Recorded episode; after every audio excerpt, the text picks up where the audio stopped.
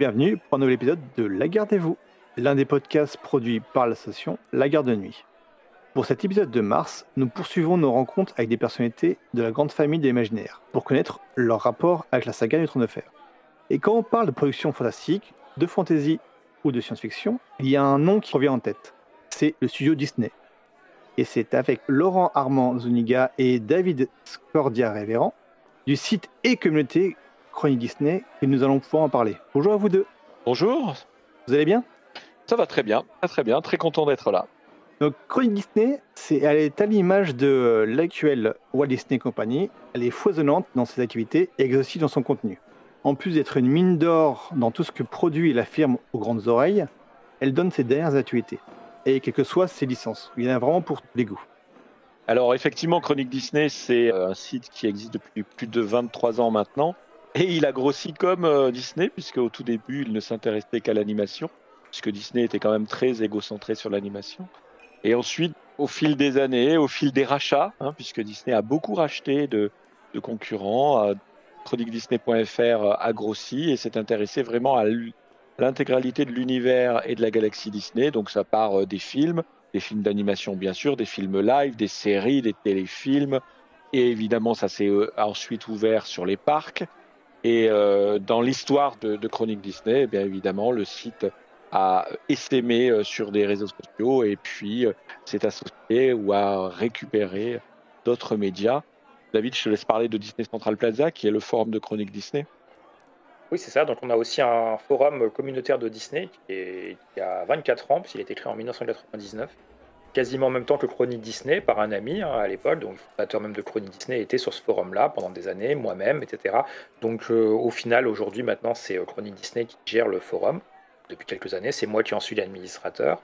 Donc voilà, on a une communauté assez foisonnante. Après, le, les forums ont déjà eu leur, leur âge d'or, hein, donc forcément maintenant on on est un peu moins, mais on est une communauté quand même solide qui, qui continuons à, échanger ensemble. On se retrouve euh, pour des, pour des journées en meeting, par exemple à Disneyland Paris, où on fait des événements divers. Et voilà, donc ça fait partie aussi de la communauté de Chronique Disney qui, euh, qui existe, comme a dit Laurent, sur, euh, sur tous les réseaux sociaux euh, possibles, hein, voilà, de Twitter, Instagram, etc. Avec à chaque fois une, une éditoriale qui diffère et qui dépend de, du, du média en question. Rappelons quand même que Disney, donc c'est le Disney que tout le monde connaît, le magnifique château de, en générique de tous les films, mais c'est également maintenant par les licences qui ont été rachetées. Donc Marvel, tout, le, tout ce qui est Star Wars, donc avec le studio de l'ancien studio de George Lucas, c'est bien ça, et également la Fox. Il y a d'autres licences qui ont été rachetées par Disney? Oui, bien sûr, tu as Pixar qui a été récupéré, c'est le tout premier qui a été racheté. Tu as les Muppets qui ont été rachetés avant Pixar. Mais j'ai envie de dire, le, vraiment le gros des gros rachats, c'est déjà, le, je pense que le rachat surprise, alors Pixar, c'est vraiment lié au tumulte de la vie de, de la Walt Disney Company, mais le, rachat surprise, je pense qu'on peut parler de Marvel d'abord, euh, qui a été un rachat qui a surpris quand même Hollywood quand Disney est venu euh, racheter, euh, racheter Marvel. Et ensuite, le rachat, alors également surprise, mais plus par son timing et par le faible prix payé, hein, c'est Lucasfilm, la société de George Lucas. Et le, rachat qui, en revanche, a surpris par, sa, par son ampleur, c'est le rachat de. Euh, alors, je, vais dire la Fox, mais David va me, va, me, va me reprendre. Je te laisse dire le vrai nom de la compagnie, s'il te plaît. Euh, quand elle a été rachetée, c'était 21st Century Fox, qui est la compagnie qui possédait entre autres le studio de cinéma 20th Century Fox, mais plein d'autres choses. Il y a National Geographic qui était dedans notamment. Il y a Star aussi, qu'on connaît maintenant en France via l'onglet sur Disney, mais qui est surtout un gros conglomérat indien. Et, et, diverses filiales que je ne vais pas énumérer euh, là. Mais Laurent a oublié de parler des rachats plus antérieurs aussi à, à Pixar, euh, notamment le plus important qui était celui d'ABC en 95. Oui, oui, euh, oui, oui c'est vrai. C'est tellement ancré dans ma tête ABC que je j'ai du mal à comprendre qu'on l'a racheté en fait. Et effectivement. Oui, non, c'était bien, c'était même une fusion en réalité oui, tu as raison, entre tu les as deux raison. sociétés qui a été ensuite, euh, enfin voilà, qui c'était en 95 et il y a eu Miramax en, également dans le, en 93 un peu avant qui a été revendu depuis. Euh, Miramax c'est moins c'est moins glorieux. Pour ABC, juste pour resituer, c'est un peu euh, il faut, enfin pour les auditeurs de mon podcast, c'est euh, ABC, c'est l'équivalent de aux États-Unis, on va dire de TF1. C'est vraiment une très très grosse chaîne, un très gros groupe de, de, de chaînes à la fois nationales et locales. et qui fait énormément d'audience et qui est généraliste évidemment. Et donc quand Disney a racheté ABC, elle s'est ouverte effectivement à, à, une sorte de, de, de enfin, elle a eu un relais qui était euh, d'audience qui était absolument euh, formidable. Et ça date de 84, sauf à me tromper. 95. Euh, David? 95. Oui, 95. 84, c'était Eisner qui arrivait. Actuellement, c'est un mastodonte du divertissement avec la particularité par rapport à toutes les autres, les, autres majors ou les autres mastodontes du divertissement, euh, c'est que c'est un groupe qui est indépendant, pas, qui n'a jamais été racheté, qui a toujours été euh, le prédateur et jamais la proie, et qui n'a jamais euh, été accolé à un grand groupe de télécommunications ou un grand groupe industriel comme le sont Universal, comme le sont Warner. Disney est vraiment le seul la seule, disons, société d'entertainment, de, comme on dit aux États-Unis, qui est totalement indépendante depuis toujours. Donc, en plus d'être fan de Disney, tous les deux, vous, connaissez le trône de fer, que ce soit par le livre ou par la série. Donc, comment vous avez découvert On va commencer d'abord par Laurent. Comment tu as découvert bah, cette saga? Alors, si je vous le dis complètement par hasard, ça va peut-être vous surprendre vu le, poids que peut prendre cette œuvre, disons, dans, le, dans nos vies, parce que je pense vraiment maintenant qu'il y a un avant et un après euh, Goth dans l'univers de la culture et, du divertissement. Et donc moi, c'est tout bête. On devait partir avec mon mari aux États-Unis en voyage.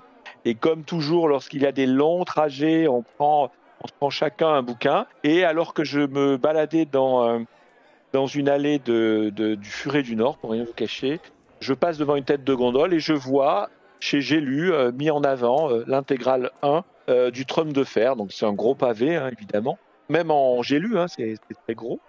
Et avec le bandeau, le livre à l'origine de la série événement diffusée par HBO. Donc là, on est en 2013 hein, quand j'achète ça. Et je me dis bon, écoute.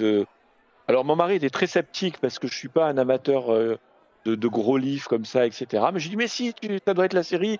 Et moi, je veux pas faire comme les autres. Je veux pas le découvrir par la série je vais faire un effort et, vas-y que j'achète le bouquin. Et euh, je me revois le commencer à l'aéroport. Alors pour le coup, c'était Charles de Gaulle.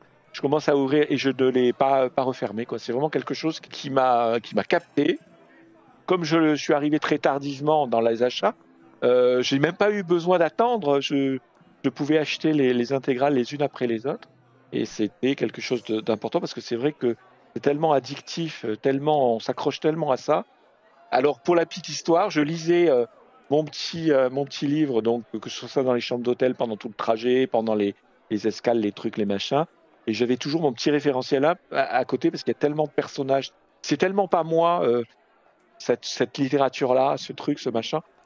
Contrairement à certains, moi j'ai un peu de problème de j'ai un vrai problème de dyslexie, donc je revenais sans cesse aux pages pour savoir quel personnage était dans quelle maison, etc. Parce que j'avais du mal à m'y retrouver. Et, après, au fur et à mesure, évidemment, j'ai appris à, les reconnaître, et etc. Et, toujours pour finir sur les anecdotes, pour la petite histoire, je prononçais les, les noms à voix haute parce que j'avais du mal à les, à, les, à, les, à, les, à les déchiffrer. Et je me suis rendu compte en voyant la série que je me plantais totalement dans la prononciation de certains. Donc voilà, bon, hein, c'est pas, c'est comme ça. Il y a plein, plein, plein de noms qu'on ne dit pas de la même façon. Euh, Tyrion, par exemple, ou euh, j'ai plus d'exemples en tête, mais il y en a plein, plein qu'on ne pense pas de la même façon. À moi, typiquement, euh, Daenerys, je l'appelais pas du tout comme ça au départ. Hein. Je disais Daenerys, euh, etc., etc. Enfin, c'était vraiment, je prononçais ça, je francisais ça parce que je, ne parle pas du tout anglais, etc. Donc vraiment j'étais et ça m'a fait sourire parce que quand j'ai vu la série après, bah, je me suis dit, oh yo t'as pas été très bon là-dessus, mais bon. D'autant que j'avais autour de moi très peu de gens hein, qui lisaient euh, euh, Le Trône de Fer, et donc, résultat des opérations, euh, je ne partageais pas ça. Pour le coup, on me voyait accro à ces bouquins dans mon entourage proche, mais je n'en parlais quasiment pas parce que j'avais personne autour de moi qui le lisait, hein, pour le coup. Et toi, David?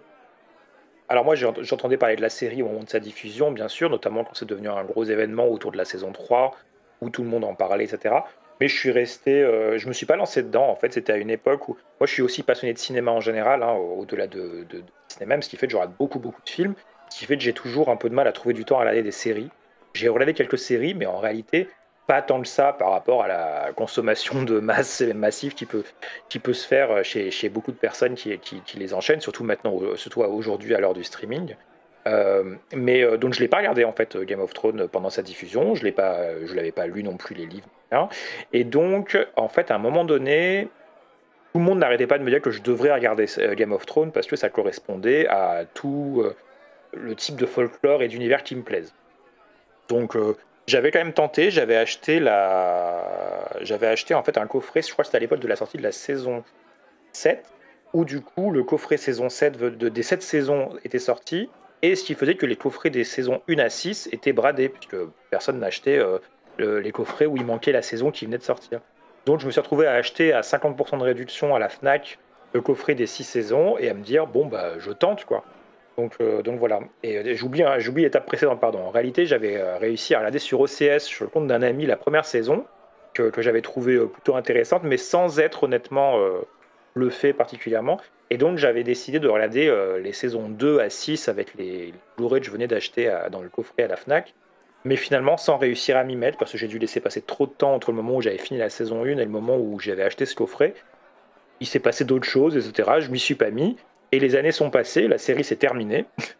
Et au final, c'est pendant le confinement, euh, en 2020. Donc du coup, bah, c'est vraiment, j'ai lancé ça en avril, euh, en avril 2020. Quoi. Donc, euh, deux semaines après le moment où on s'est confiné, où je cherche des choses à faire et des choses à regarder, je me dis, bah attends, j'ai, au pire, j'ai, si, j'ai, déjà j'ai cinq saisons de la 2 à la 6 à regarder de Game of Thrones que j'ai, vraiment en à la maison et que je pourrais regarder, donc, donc ça coûte rien de tenter.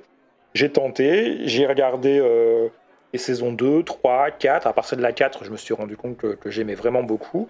Et euh, je me rappelle encore euh, lancer le début de la saison 5 tout en allant sur Amazon en achetant le, vite les coffrets des saisons 7 et 8 parce que je savais qu'il allait falloir que je les ai à disposition le plus vite possible. Et euh, ça s'est bien goupillé. Je termine la saison 6. Le lendemain matin, je reçois le colis avec les saisons 7 et 8. Je lance la saison 7 le matin à 9h. Le soir à 21h, 22h, j'ai fini la saison 7. Puis je lance la saison 8 je termine le lendemain matin à, je sais pas, 8 h du mat, un truc comme ça. Et donc j'ai regardé tout ça dans les meilleures conditions possibles avec mon petit home cinéma, sur du Blu-ray en HD, avec, alors maintenant elle est sortie en 4K depuis, mais bon à l'époque c'était le top, avec les bonus aussi euh, des Blu-ray en question, qui, alors pour le coup, moi c'était ça mon référent pour m'aider dans les arbres généalogiques, les, relations entre les personnes, etc. Ben, c'est qu'en fait il y a pas mal de bonus quand même sur les, sur les, sur les Blu-ray avec euh, des cartes aussi qui permettent de se repérer. Donc entre deux épisodes, jamais je coupe un épisode en plein milieu, attention sacrilège, mais bon, c'est entre deux épisodes, je retournais vite dans les bonus. Ah d'accord, ça y est, je me repère, etc. Donc, euh, donc je l'ai vécu de façon assez intense et très condensée. C'est-à-dire qu'en fait, j'ai eu l'impression, surtout les saisons 7 et 8, j'ai l'impression d'avoir vu un film qui a duré pendant 24 heures en fait. Euh, voilà, regarder vraiment dans le noir, etc. J'ai pas vécu ça en streaming ou dans le métro ou je sais pas, sans critiquer pas du tout les personnes qui l'ont découvert comme ça, mais bon, je comprends l'impatience des gens qui, qui découvraient comme ça les épisodes euh, au fur et à mesure, qui les attendaient. Moi, j'ai pas vécu tout ça et euh, j'ai regardé ça jusqu'à la fin comme ça d'une seule traite. En revanche, je vis House of the Dragon avec vous. Chaque semaine euh, cet été, enfin l'été passé en 2022, j'ai regardé ça avec passion tous les, toutes les, tous les lundis. Au niveau série, vous êtes à jour tous les deux. Au niveau livre, toi, David, tu ne l'as pas lu. Par contre, euh, ça t'est lu par, par Laurent.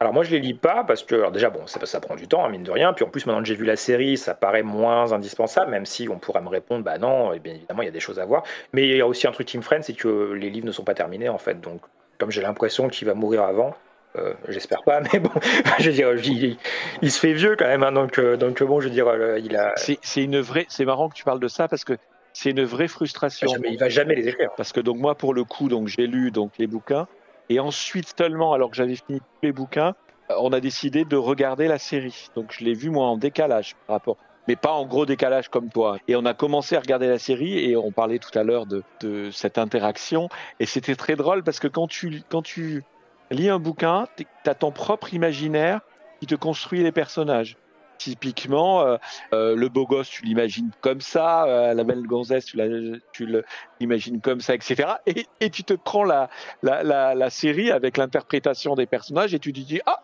il n'est pas exactement comme je le concevais. Et puis, alors ce qui est très très drôle, c'est que après coup, quand tu relis des passages, tu cales en fait ce que tu as vu dans la série qui vient écraser totalement ton imaginaire. Et moi, typiquement maintenant, quand je, quand je, euh, quand je relis des passages, je me rends compte que euh, bah, typiquement Jamie, je le vois, je le vois tel qu'il est sur la, saison. alors je dis Jamie, c'est peut-être pas le bon. Hein. Je vous ai dit que moi sur les noms, j'étais pas très bon. Mais, je le vois comme il est, comme il est maintenant dans la saison. Ça a complètement écrasé mon propre imaginaire et, les propres fantasmes que j'avais calés sur tous les personnages d'ailleurs. Ça, moi, je l'ai vécu avec Harry Potter, ce que tu racontes. Parce que les, pour le coup, j'ai lu des, les bouquins, les, films sont sortis, et puis après, mon imaginaire s'est calé sur euh, les acteurs. Ah ben ça veut, ça me rassure, dis-moi, parce que tu vois, je me dis, je suis pas complètement, euh, complètement débile et pas complètement soumis euh, au rouleau compresseur d'Hollywood qui m'a imposé sa vision des choses. Et donc, bon, tant mieux. Si ça, si ça se produit comme ça, je sais pas, toi, Sébastien, si c'est comme ça que tu l'as vécu, mais je sais pas. Pareil, pareil, mais que ce soit pour Harry Potter, que ce soit pour Le Seigneur des Anneaux, que ce soit pour la Goth, oui, c'était, euh, c'était comme ça aussi. Je pense qu'il y a des visages qui sont légèrement différents, mais par exemple, Tyrion, quand on lit le livre, il est encore plus marqué qu'il est dans la série. Malgré la description que je vois de Tyrion dans le livre, j'ai quand même l'image de, l'acteur et pas, pas celle qui est réelle, qui est beaucoup plus marquée, qui a dans le livre, il a quand même un enfin le nez est complètement coupé, il est vraiment marqué par, euh, par la blessure et également par euh, son handicap en fait. Il est horrible, il est très très moche. D'ailleurs, ça, crée une petite, euh, pas, une contradiction parce qu'on peut pas dire ça, mais dans le cadre de, son mariage, on voit avec la fille Stark, dans le bouquin, tu vois vraiment qu'il est repoussant en fait. Et c'est un peu la belle qui, est, épouse la bête, quoi. Et, tu le vois moins parce que l'acteur, même s'il est un peu grimé, même s'il a, il est pas, enfin, je veux dire, il est pas repoussant. On peut peut pas le qualifier de repoussant. Il a effectivement des traits un peu marqués. Alors que dans le bouquin, on te le décrit vraiment comme quelqu'un qui, ou quand tu le regardes, tu ne, as du mal à le regarder tellement il est moche, quoi. Euh, donc ça crée quelques, enfin ça, ça enlève quelques intensités dans, dans le choc. Euh, parce que dans la série, tu te dis, euh, oh là là, ce mariage est terrible parce que parce que voilà, il est imposé, parce que enfin plein de choses, parce qu'elle elle est ravissante, parce que etc.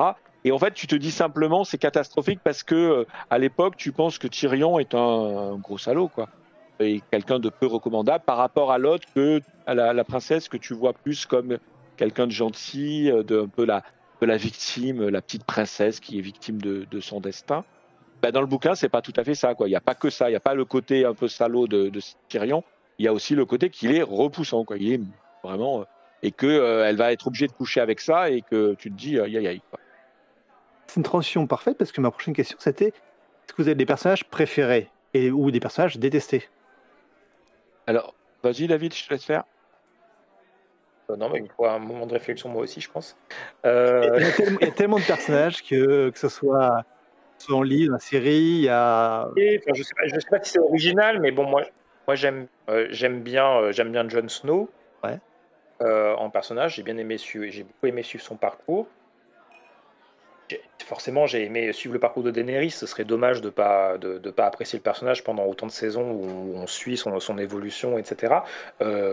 D'ailleurs, j'aime son parcours jusqu'à la fin. Et enfin, pour moi, pour avoir, comme je vous ai dit, j'ai tout découvert d'un seul coup et euh, j'ai pas du tout été euh, bouleversé par, euh, par la façon dont elle se termine parce que j'ai pas eu le temps de me faire des tatouages à son nom, etc. Enfin, tout ce genre de choses. On a vu des gens qui été dégoûtés hein, de, l'issue du personnage.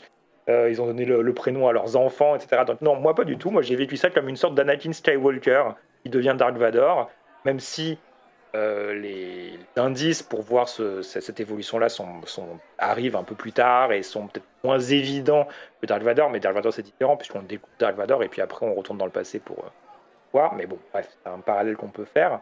Donc oui, forcément, ça va être ces personnages-là et puis en plus ces personnages-là qui ensuite se, se retrouvent, euh, se retrouvent seuls dans, dans, le grand final de la série. Donc c'est oui, voilà, mais j'ai pas forcément de, de personnages comme ça auquel je, auquel je Après, il y a des personnages que j'aime bien. J'aimais bien le. Ah, j'ai oublié son, son nom. vous m'excuserez, parce que forcément, moi, j'ai tout vu d'un seul coup, donc je peux, je peux me mélanger un peu les pinceaux. Mais bon, le, le jeune frère euh, qui devient roi, euh, comment il s'appelle? Euh, Celui qui se jette par la fenêtre. Mais oui, à la fin, là, il se jette. Tommen. Tommen. Oui, Tommen, voilà. Tommen Baratheon. Voilà, bref, donc voilà. Bon, bref, lui, je le trouvais touchant euh, dans, la façon dont, le personnage était présenté, etc. On voyait que c'était un, Ah bah alors c'est un enfant hein, pour le coup, enfin un ado, pré- pré-ado qui se retrouve avec le poids de la, de la couronne sur ses épaules et qui essaye de, qui veut vraiment bien faire et qui finalement a une fin un peu tragique où il finit par, euh, par être dépassé euh, par tout, quoi, juste à se suicider. Quoi. Donc, voilà, mais bon, c'est euh, non, ça c'est un personnage que j'ai que bien aimé, voilà, mais qui a, duré le temps d'une saison, je pense, hein, de mémoire, hein, pas plus. hein. Donc voilà, sûr d'avoir une réponse un peu plus euh, originale que juste Jon Snow et Daenerys Targaryen. Alors moi, Jon Snow, évidemment, pour plein de raisons, parce qu'il est, il a un parcours qui est tellement, oh là là, qui est tellement ahurissant. Aussi le fait parce que l'acteur est tellement beau que voilà. Je trouve vraiment le personnage absolument ahurissant, son parcours génialissime, et notamment c'est l'un des personnages qui m'a fait jeter à un moment le bouquin. euh, en euh, euh, vraiment, et là je me rappelle parce que j'étais, en train de lire ça dans mon lit, je prends mon bouquin, je le jette, et là mon mari me regarde en me disant mais qu'est-ce qui t'arrive? Je dis non mais euh, Georges Martin est vraiment taré, et euh, c'est la fameuse scène où il se prend le couteau et on pense que le, bouquin, enfin le, chapitre se finit comme ça, le bouquin se finit comme ça, je crois, même le bouquin si je me trompe pas, euh, où on pense qu'il est mort. Et là je me et comme il, et comme il a tué beaucoup beaucoup beaucoup de gens avant, je me suis dit parce que c'est quand même la particularité, on parlait de avant après euh, sur Goth. Pour moi, ce qui a ce qui a changé le avant et après Goth, c'est cette capacité à tuer des personnages euh, entre guillemets euh, piliers, pylônes de la euh, dans le sens euh, ça tient l'œuvre et pilier dans le sens fondation de l'œuvre. Et quand quand j'ai lu ça, franchement, j'ai jeté le parce que vraiment ça m'aurait complètement navré que ça arrive.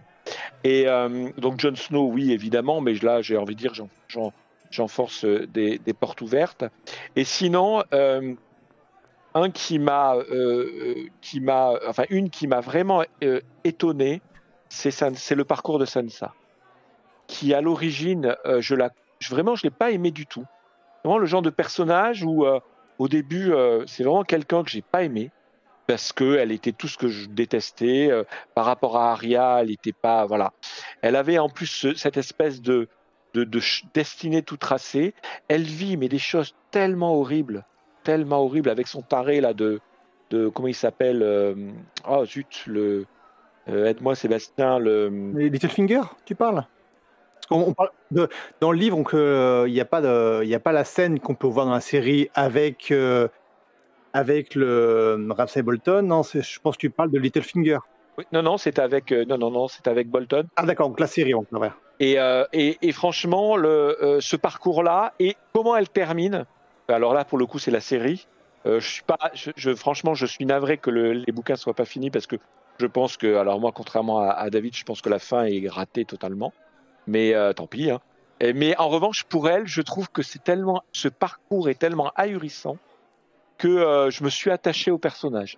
Et c'est bizarre, tu- tu- je sais pas comment exprimer ça, mais c'est le genre de personnage où au départ, tu, vraiment, tu, tu le détestes, ou tu l'aimes pas, ou tu, il est un peu repoussoir pour toi. Et petit à petit, tu changes au fur et à mesure des aventures, des pages, tu commences à changer ton opinion pour finir par l'aimer. Et, et surtout, euh, j'ai toujours pensé que c'était une plante verte et qu'elle avait rien dans le ciboulot et que c'était vraiment le. Et en fait, tu te rends compte qu'elle est, qu'elle est vraiment très très fine dans son approche, dans ses analyses, etc. Et, euh, et voilà. Donc moi, je dirais, euh, je dirais Sansa et John, mais je pense que je suis pas très original euh, et puis je peux pas l'être parce que parce que je je me considère pas spécialiste du, du truc et et que euh, j'ai envie de dire moi dans, dans la catégorie je me considère comme le grand public quoi qui a découvert le truc qui qui, est- qui est resté accroché au truc En détesté, vous avez des personnages que vous n'aimez pas ou... Après, il y a des personnages qui sont détestables, mais euh, voilà. Ah oui, alors en personnage détestable, effectivement, bah, euh, il y a beaucoup de méchants que tu as envie de détester, et vraiment, il y en a un certain nombre que je déteste. Moi, moi par exemple, la, euh, tu parlais de Ben, euh, euh, pas de Ben, pardon, de Brandon, euh, Bran, Bran, pour moi, c'est quand même, c'est, j'ai jamais aimé tout son. Alors si au départ, tu te dis, tu as ta petite larme parce que tu dis, oh, le pauvre, il se retrouve, mais en fait, pour moi, c'est vraiment quelqu'un que je n'aime pas. J'aime pas son parcours, j'aime pas ce qu'il fait, j'aime pas ce qu'il devient. J'aime pas. Alors la, fin, la série, t'as envie de le, le- Non, vraiment, c'est un escroc. C'est un escroc de A à Z. Le gars, il a enfumé tout le monde, quoi. Tout le monde. Et, et non, non, moi je peux pas aimer ce mec-là. C'est pas possible. Ou- Pour toi, le... Bran, avec le côté corneille à trois yeux, a manipulé, ma- enfin manipule tout le monde. Ah ben pour moi, pour moi c'est celui, c'est un peu le, le enfin, c'est le gars qui tirait les ficelles de tout et qui avait déjà tout écrit, quoi. C'est vraiment, euh, enfin pour moi je le dis comme ça, quoi. C'est-à-dire que, oh, mon Dieu, et en fait, et le pire c'est que tu t'en méfies pas, parce que objectivement c'est le pauvre petit PMR. Tu te dis oh le pauvre, tout ce qu'il vit, truc machin, gna gna gna. Et en fait, et en fait, il est absolument, euh, ah non non vraiment c'est euh, Oh, il aurait mieux fait de faire écraser, lui, c'est pas possible. Oh, tu veux dire. Ah non, bah, c'est bon, quoi. Ah non, non, vraiment, objectivement, t'as vu comment. Alors après, peut-être que sur les bouquins, il aurait pas fini comme ça, j'en sais rien. Mais euh, la dernière scène, là, avec les. Enfin, pas la dernière scène, mais l'une des dernières séquences avec le conseil, où tu le vois. Euh, oh, y a... non, c'est pas possible. Alors lui, il a bien joué son jeu. Ah non, non, non, je... oh. Et toi, David Un passage que tu détestes? DC est quand même très connu pour ses méchants charismatiques, mais qu'on peut aussi beaucoup apprécier. Donc ça qui est... Attention, parce que juste pour euh, avant que te laisser parler, David, euh, moi je parlais bien pas dans les personnages détestables. Il y a quand même des méchants qui sont qui sont remarquablement écrits et bien écrits euh, dans Goth. Il y a aucun souci de là. Ils ont rien ils ont rien à envier à des méchants de Disney. moi là, je parlais vraiment de personnages que je déteste, mais qui n'étaient pas programmé pour être détesté. Je pense que euh, Bran, il n'est pas programmé au départ qu'on ne l'aime pas. Bolton, oui, le père Lannister, euh, tu as envie de le claquer, etc., euh, etc. Mais là, là c'est pour ça que je fais bien la nuance. Pour moi, Bran, il n'a il pas été écrit, à mon sens, pour être détesté. Après, il y a des gens qui, comme moi, le détestent pour, parce qu'ils l'ont, cerné d'une certaine façon. Peut-être suis-je dans l'erreur, hein, il n'y a pas de souci là-dessus. Et je suis prêt à, l'admettre. après, dans les méchants, oui, effectivement, euh, quand on les compare à des méchants Disney, euh, euh, Martin a vraiment écrit, a compris le code, comment faire pour écrire de vrais, vrais grands méchants. Donc David? Bah, du coup, quelle était la question? Les personnages que, je, déteste? Après, si, on pose la question des personnages que je déteste parce qu'ils sont censés être détestables, ou et des personnages que je n'aime pas parce que je les trouve pas et bien écrits ça, effectivement, c'est pas la même chose. Et par exemple, moi, le personnage que, un personnage que les gens détestent tout le temps, c'est Geoffrey, forcément. Et moi, j'adore le personnage, en fait. En fait, je trouve le personnage odieux, détestable, etc. Mais à chaque fois qu'il était à l'écran, j'ai envie de regarder, quoi. J'ai envie de savoir ce qu'il va faire, j'ai envie de savoir ce qui se passe, etc. Et il y a un payoff final où il va y avoir sa mort, etc. qui euh, vaut la peine de, aussi d'avoir suivi ce personnage pendant tout ce temps-là. Comme ça, pour moi, c'est un personnage réussi. C'est pas un, c'est pas un personnage que j'aime pas, euh, même si c'est un, même si c'est un méchant.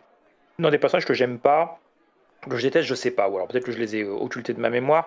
Je sais juste que globalement, il y a des groupes de personnages ou des, des, storylines, en fait, des histoires, etc., qui m'ont pas plus intéressé que ça, etc., où là, j'avais envie de passer à autre chose, euh, que ça avance sur d'autres sujets qui m'intéressaient. Donc je sais pas si c'est vrai, on peut dire que je les déteste, mais c'est juste qu'ils m'intéressent pas trop.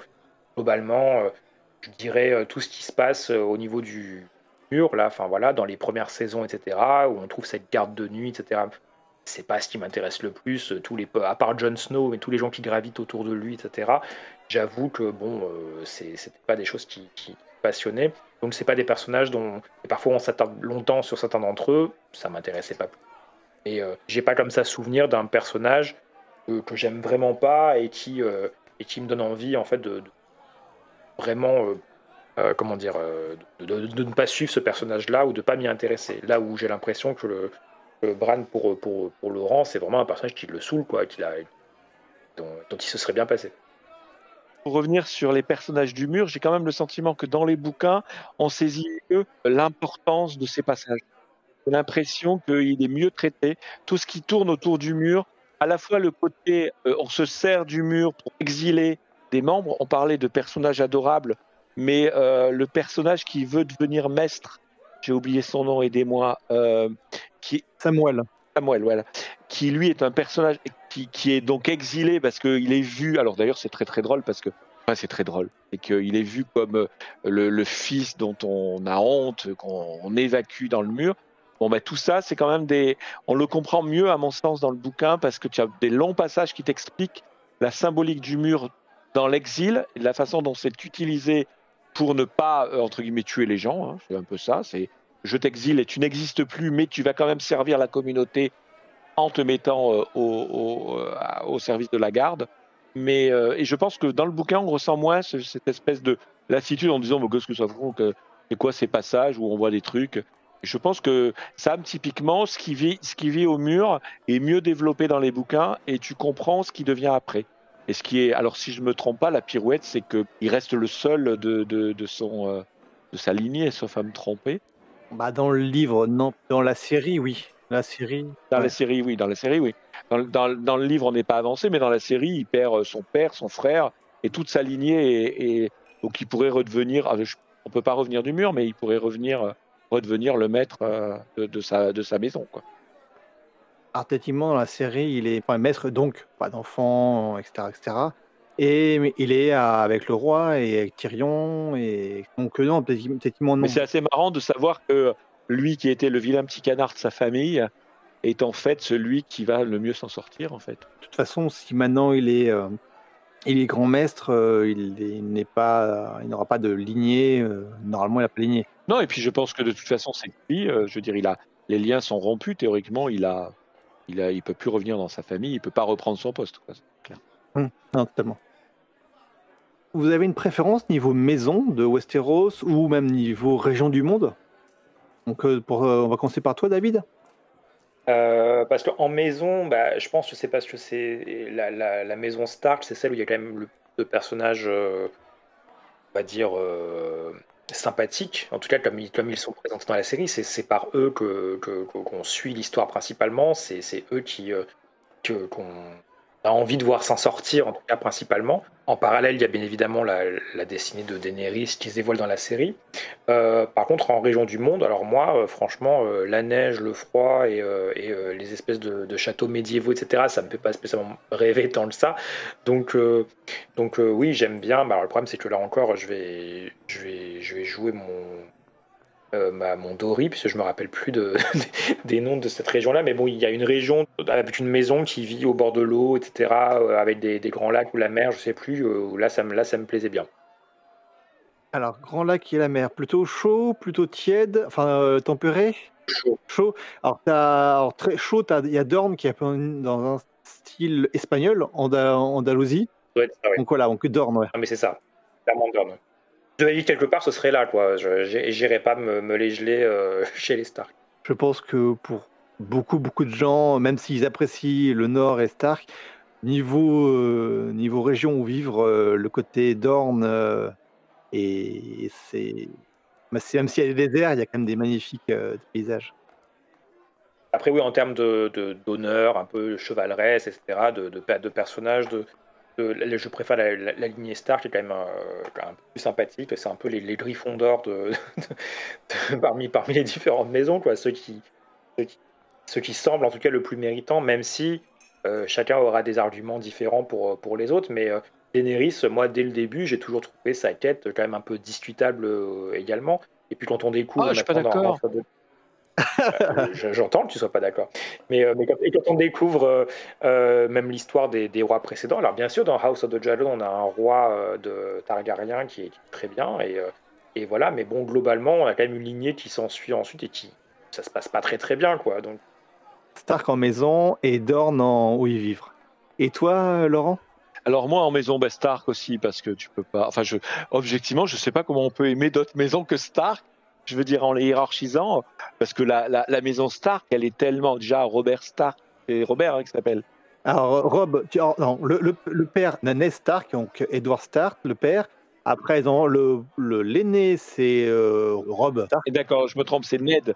Ned, je trouve que son, son, état d'esprit, la, façon dont il a géré sa famille, la façon dont il a euh, accueilli Jon Snow, après on sait pourquoi, mais bon, etc. Le parcours de ses fils, de ses filles est tellement ahurissant et puis on, ressent quand même cet amour qu'on euh, ressent pas chez les Lannister. Les Lannister, il y a quand même euh, déjà il y a, des amours un peu bizarres, hein, on va le dire comme ça. Et, euh, et non, donc Mostark, enfin je j'ai même du mal, je t'avouerai, à, comprendre qu'on puisse défendre d'autres familles par rapport à eux. Mais bon, après, chacun fait sa thérapie personnelle, il n'y a pas de souci là-dessus. Il y, a des, fans d'Elnister, il y a même des fans des, des Grégeois, il y a des fans des. Non, mais on est bien d'accord. Tu peux être fan. Moi, les Lannister, je, je, je, les trouve, je trouve que la famille est intéressante, qu'elle est, elle est assez troublante sur plein de choses. Il n'y a pas d'accord. Mais je parle en termes de hiérarchiser les familles, en termes d'intérêt, de valeur qu'elles représentent, etc. J'ai du mal à comprendre qu'on puisse ne pas mettre Stark. C'est dans ce sens-là. Je ne dis pas que les autres familles sont inintéressantes ou, ou qu'elle ne puisse pas être défendue sur un certain nombre d'aspects. Mais quand tu analyses les Lannister, quand tu vois, c'est le comment il s'appelle le, père qui est complètement quand même qui a quand même façonné cette famille avec un état d'esprit qui est absolument ahurissant. Comment? Tywin Lannister.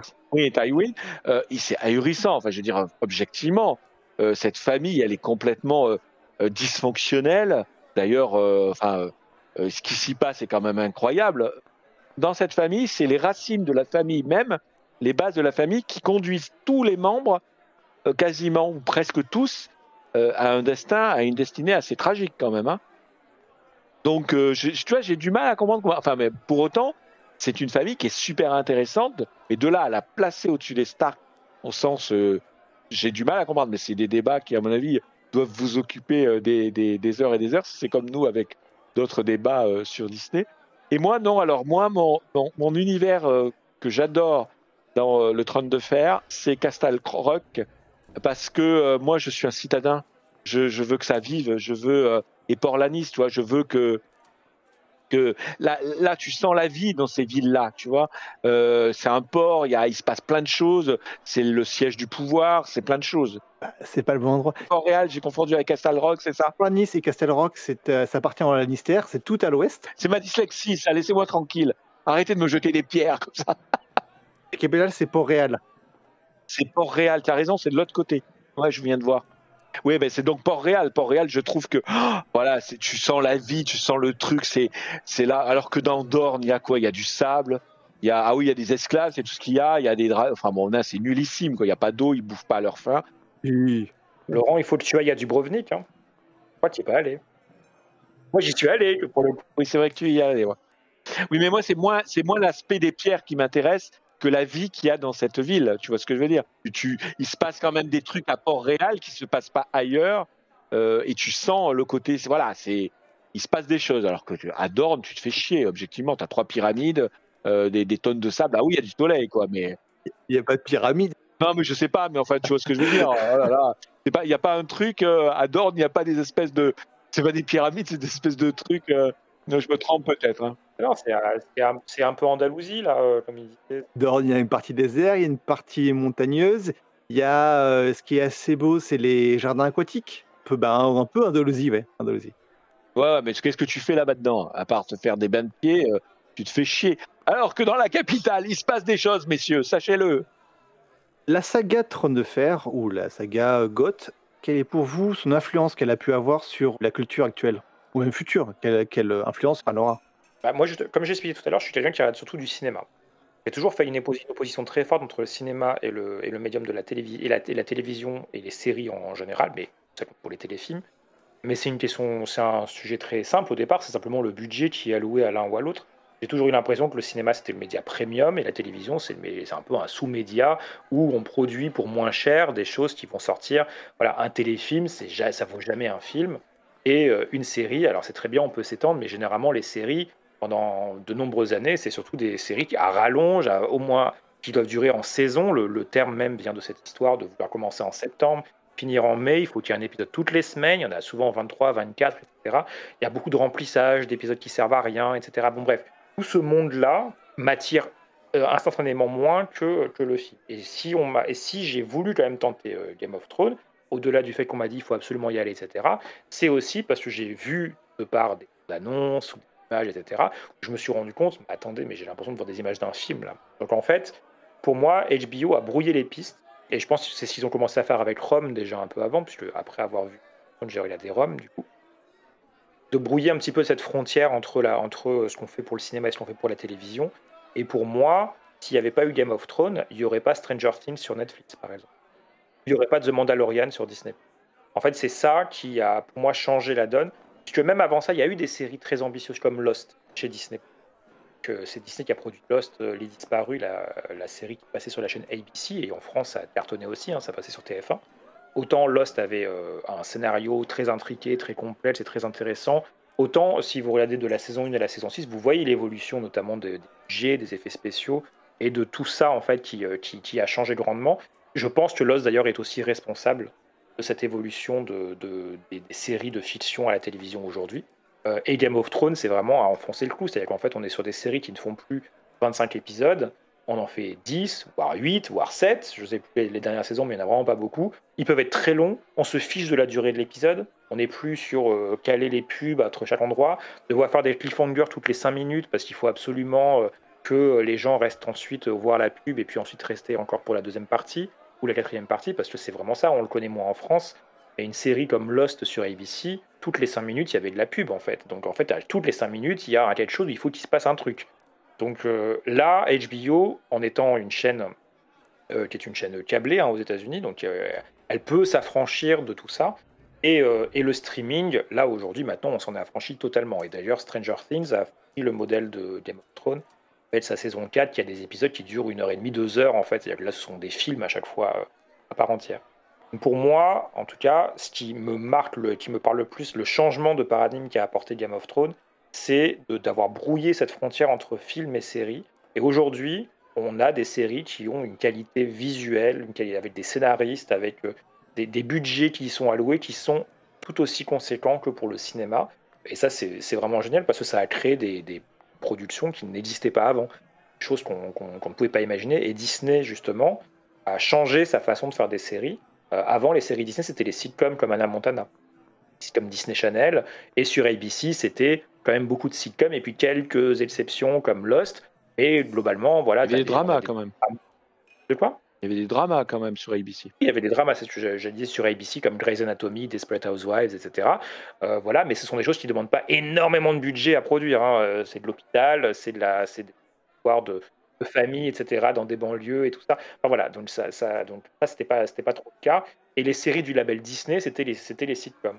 Aujourd'hui, même les séries du label Disney qui sortent maintenant sur Disney+, ce ne sont plus des sitcoms Disney Channel, ça va être des suites de films cinéma, comme par exemple Benjamin Gates qui a donné droit à une série qui s'appelle Trésor perdu, qui est, passée sur Disney en 2022, ou Super Noël, qui était une série de trois films cinéma sur le Père Noël et qui a ensuite droit à sa série. Et on est sur des séries qui sont, euh, qui sont euh, tournées dans les conditions euh, d'un film cinéma. À leur échelle, attention, je ne compare pas Super Noël en termes de budget à Game of Thrones, mais ça fait partie de ce qui est aujourd'hui monde des séries. Euh, j'ai du mal à dire séries télé parce que je ne sais même pas si on peut parler encore de télé on est sur du streaming, puisque tout le monde regarde ça où il veut sur, sur plein de supports différents. Mais voilà, pour moi, c'est euh, ça. Euh, l'importance de cette série se situe, situe beaucoup là-dessus. Après, il y a beaucoup de choses à dire sur le contenu même, bien évidemment, mais là, peut-être Laurent aura des choses différentes à dire. Mais moi, là, je parlais vraiment de la de l'esthétique, de la, de, de, l'objet en lui-même, en fait. moi, je suis tout à fait d'accord avec ce que tu viens de dire. Alors, si je devais compléter, y a, je pense déjà que Game of Thrones est arrivé vraiment euh, au bon moment. C'est-à-dire que, euh, parce que HBO, comme tu le disais, c'est donc une chaîne câblée, c'est un peu l'équivalent d'un canal, donc totalement privé, avec une euh, particularité aux États-Unis. Effectivement, comme elle est payante, elle a zéro pub elle, elle ne vit qu'avec ses abonnés. Et résultat des opérations, c'était assez, assez innovant hein, aux États-Unis, ce genre de choses. Il faut bien se rendre compte, comme tu disais, que c'est une coupure toutes les 5 minutes qui dure 3 minutes, 5 minutes. Quoi. Donc, c'est très, très pénible de suivre un programme sur une chaîne comme ABC ou aux États-Unis, parce que nous, on a la loi contraint les diffuseurs. Par exemple, en France, tu ne peux couper un film que deux fois s'il dure moins de 1h30 et trois fois s'il dure plus de 1h30. Euh, aux États-Unis, c'est pas ça. Hein. c'est une coupure toutes les 5 minutes. Alors, je peux te dire que ton, ton, programme, il est dur à vivre. Et il est arrivé au bon moment parce que euh, HBO avait déjà fait des productions euh, euh avec notamment son, son, célèbre euh, slogan. je ne sais pas si vous le trouvez facilement sur, sur YouTube. Vous savez, It's not porn, it's HBO ce qui où on voit un jeune homme qui regarde et qui est un peu gêné parce qu'il regarde une série HBO avec ses parents à côté, puis c'est évidemment une scène qui est un peu érotique, et donc le slogan c'est ce n'est pas du porno, c'est HBO. Et, en fait, euh, tout ça pour dire que HBO osait faire des choses que les autres ne font pas. Et quand ils lancent GOT, eh ben ils font ça, ils cochent plein de cases en fait. Ils sont exactement, ils font exactement ce que les autres chaînes ne font pas. Euh, ils se permettent mais des propos, euh, des situations absolument incroyables. Et euh, c'est quand même, à mon sens, la première série qui va avoir un retentissement mondial, entre guillemets, avec une simultanéité au niveau mondial. Ce qui n'était pas. Tu parlais de, Lost. Lost est arrivé en France avec un gros décalage par rapport aux États-Unis. Là, euh, GOT, typiquement, le monde entier a suivi la série passionnément. Et cet effet-là de rouleau compresseur euh, fait que ça a créé un avant et un après au niveau des, des productions. Parce que clairement, ils se sont dit, euh, mais on a un phénomène qui est, qui est en train de passionner le monde entier pour un budget qui, au départ, parce que la saison 1, elle a un budget conséquent pour une série, on est d'accord. Mais pour autant, c'est pas un budget exceptionnel. C'est pas le budget qu'elle a à la saison 8. Hein. Euh, on le voit d'ailleurs au Dragon, hein, clairement. Le Dragon euh, de la saison 1, euh, c'est un peu Denver, le dernier dinosaure. Hein, c'est un peu ça. Quoi. On le voit pas beaucoup dans la saison 1. Oui, mais justement, c'est pour ça que je dis ça. C'est... Non, on en voit juste à la fin du dernier épisode. Ouais, ouais, c'est un truc, voilà, c'est un truc un peu pourri, quoi. Et résultat des autres, parce qu'ils n'avaient pas les moyens, clairement, de les matérialiser ou de, de donner l'illusion que, que, que, ça pouvait exister. Euh, et, ces budgets-là, ils se sont, ils se sont rendus compte qu'ils avaient la possibilité de toucher totalement le monde entier d'un coup, quoi. Et ça, et ça a réveillé en fait le conscience de tous les, tous les studios en se disant mais on peut faire nous la même chose. Alors après, ils ont essayé de le tenter à droite à gauche avec plus ou moins de, de, succès, mais en termes de machine entre guillemets, si on ne s'intéresse pas au contenu, hein, on s'intéresse simplement à l'effet, cette espèce de, la façon dont cette série a été reçue dans le monde entier est absolument ahurissant à mon sens. Et c'est pour ça qu'à mon sens, il y a un avant et un après. Et comme tu disais, Stranger Things, euh, je pense qu'effectivement, maintenant avec les plateformes, euh, ce genre de choses est capable et toutes les plateformes rêvent d'un GOT en fait. Et ce qui est absolument ahurissant avec GOT, c'est que c'est arrivé avant le monde des plateformes. Avant c'est arrivé à un moment où euh, on est encore, entre guillemets, à la, télévision de papa, avec une chaîne qui diffuse son épisode euh, chaque semaine et compagnie. C'est pas du tout le, monde actuel des streamings où on te balance une série.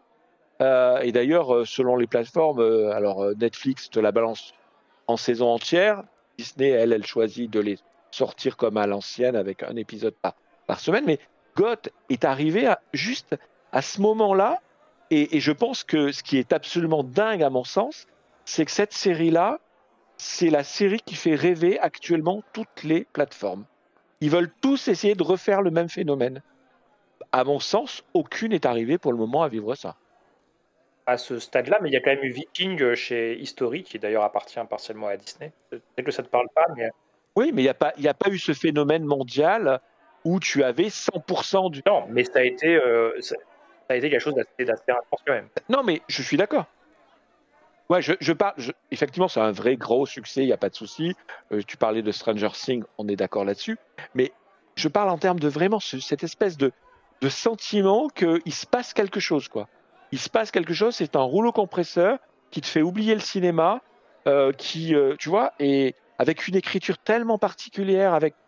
Moi, c'est quelque chose qui est bluffant, et c'est pour ça que à mon sens, c'est quelque chose qui va rester et qui, vraiment, comme un marqueur de la création audiovisuelle, c'est que Goth est né à, un moment où, où, euh, où entre guillemets, la, révolution audiovisuelle était en train de se produire et, elle, a, elle, a, su mettre tous les ingrédients qu'il fallait au bon moment. Et elle était, euh, elle est précurseur sur tellement de sujets, et enfin tellement de, de moyens qui est moi, je, la trouve absolument bluffante.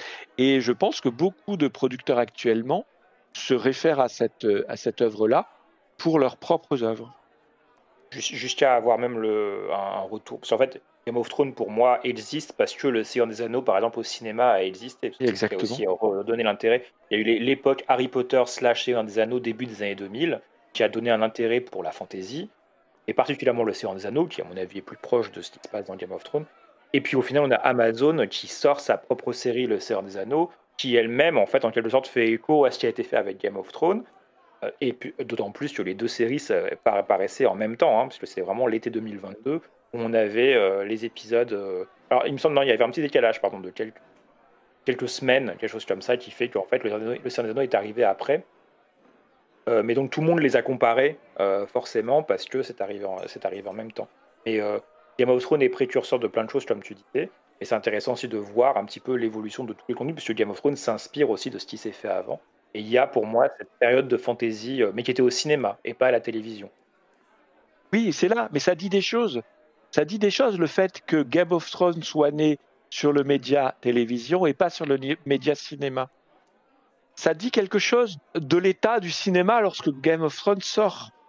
C'est-à-dire que concrètement, ils sont arrivés à financer le projet Game of Thrones pour le média télévision, mais ils ne sont pas arrivés à le financer pour le média cinéma. En fait, comme tu dis, il y a eu le Seigneur des Anneaux, et, les, le, cinéma marche beaucoup en cycle, en fait. Donc, tu as ce genre de truc. Et je pense que quand Game of Thrones s'est présenté, parce que les droits devaient circuler à Hollywood, que ce soit pour le cinéma ou la télévision, avant d'acheter les droits, mais je pense que si une major euh, cinématographique avait dit je veux l'adapter au cinéma, euh, il aurait eu la primauté par rapport à la série. Et, et là, je pense que ça, aucun, enfin aucun, c'est pas, ça n'a pas abouti au cinéma. Et le fait que ça n'ait pas abouti au cinéma, à mon sens, ça dit des choses. Et, et parce que ça veut dire qu'on était au début de cette sorte de, de révolution d'écriture, de production, d'accès aux œuvres qui était en train de se produire avant la révolution des streaming qu'on a vécu après. Et c'est ce qui moi me, me entre guillemets me m'interpelle, c'est que c'est une série qui est née encore à un moment où euh, la distribution euh, des œuvres était encore très à la papa, c'est-à-dire euh, télévision linéaire, etc., etc. Et alors qu'elle est, elle est faite pour le streaming, quoi. C'est pour ça que je dis qu'elle est arrivée au bon moment, quoi.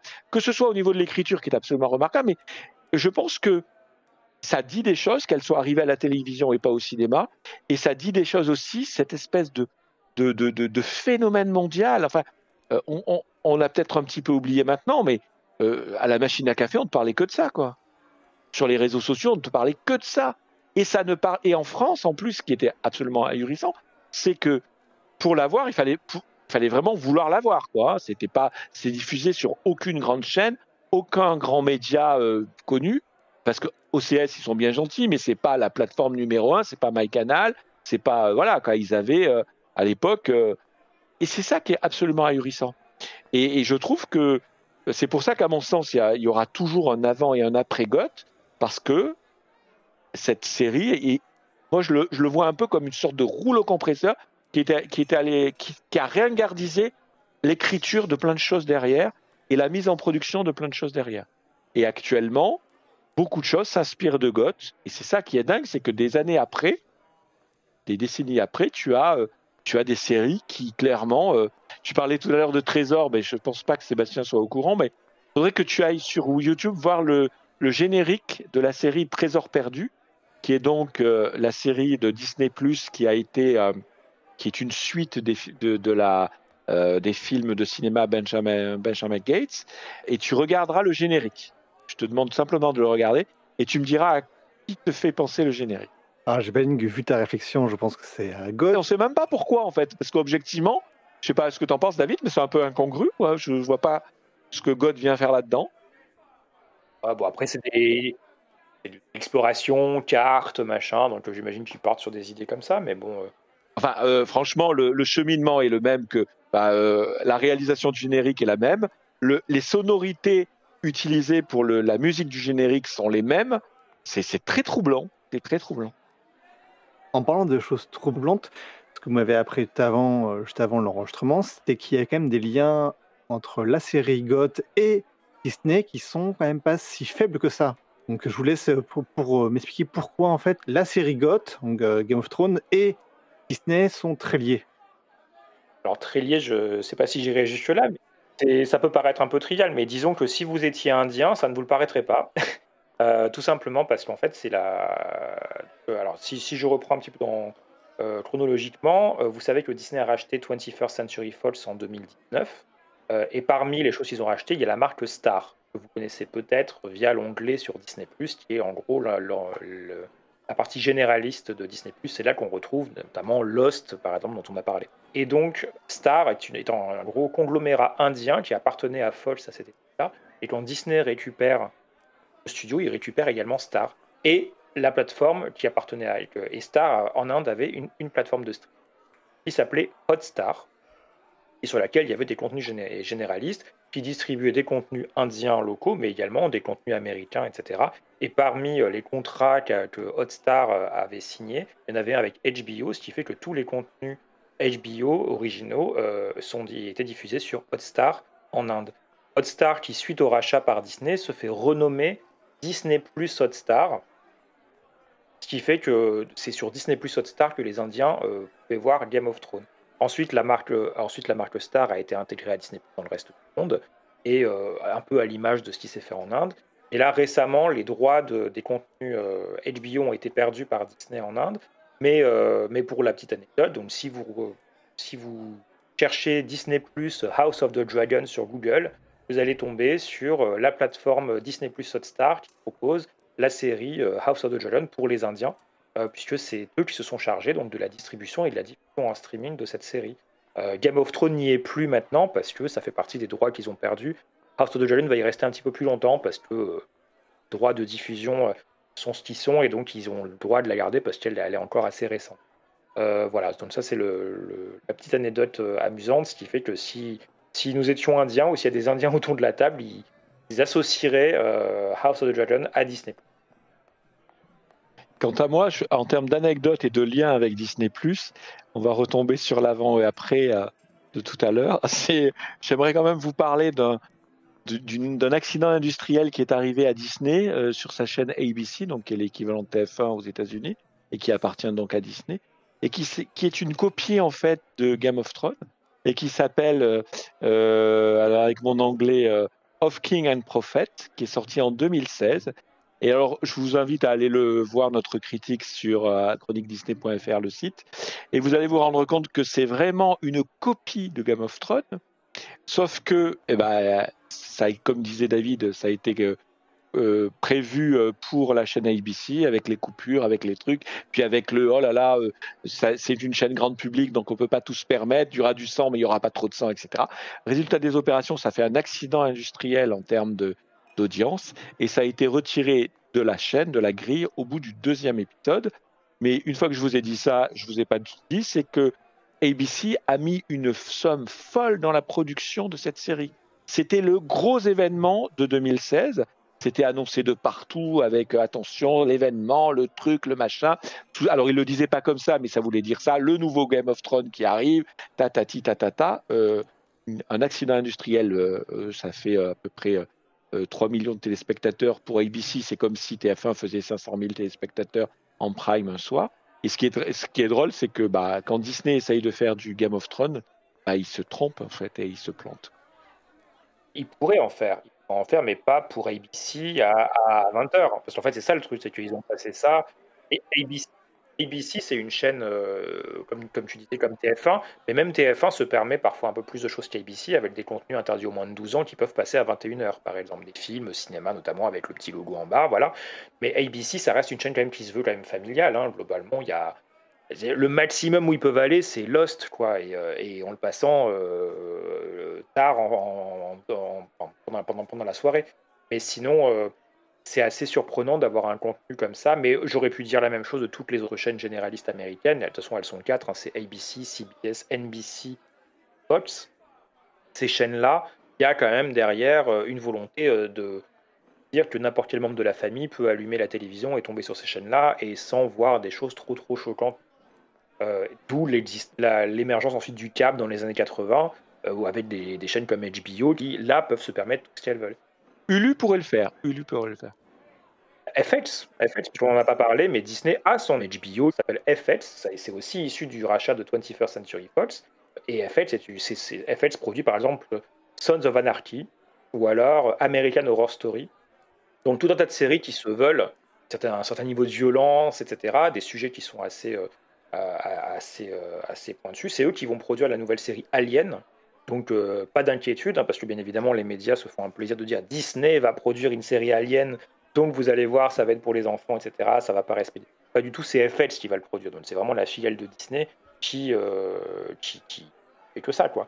Et puis même au-delà de FX, Disney a aussi diffusé sur, sur ses plateformes Pametomi, notamment la série sur la self-tape de Pamela Anderson. Donc ils peuvent hein, montrer des choses. Hein. Dans Pametomy, qui est disponible sur en France, il y a du frontal, il y a, il y a des choses vraiment qui, qui, ne sont pas adaptées à un public jeune. Hein. On est sur du moins 18 pour certaines scènes.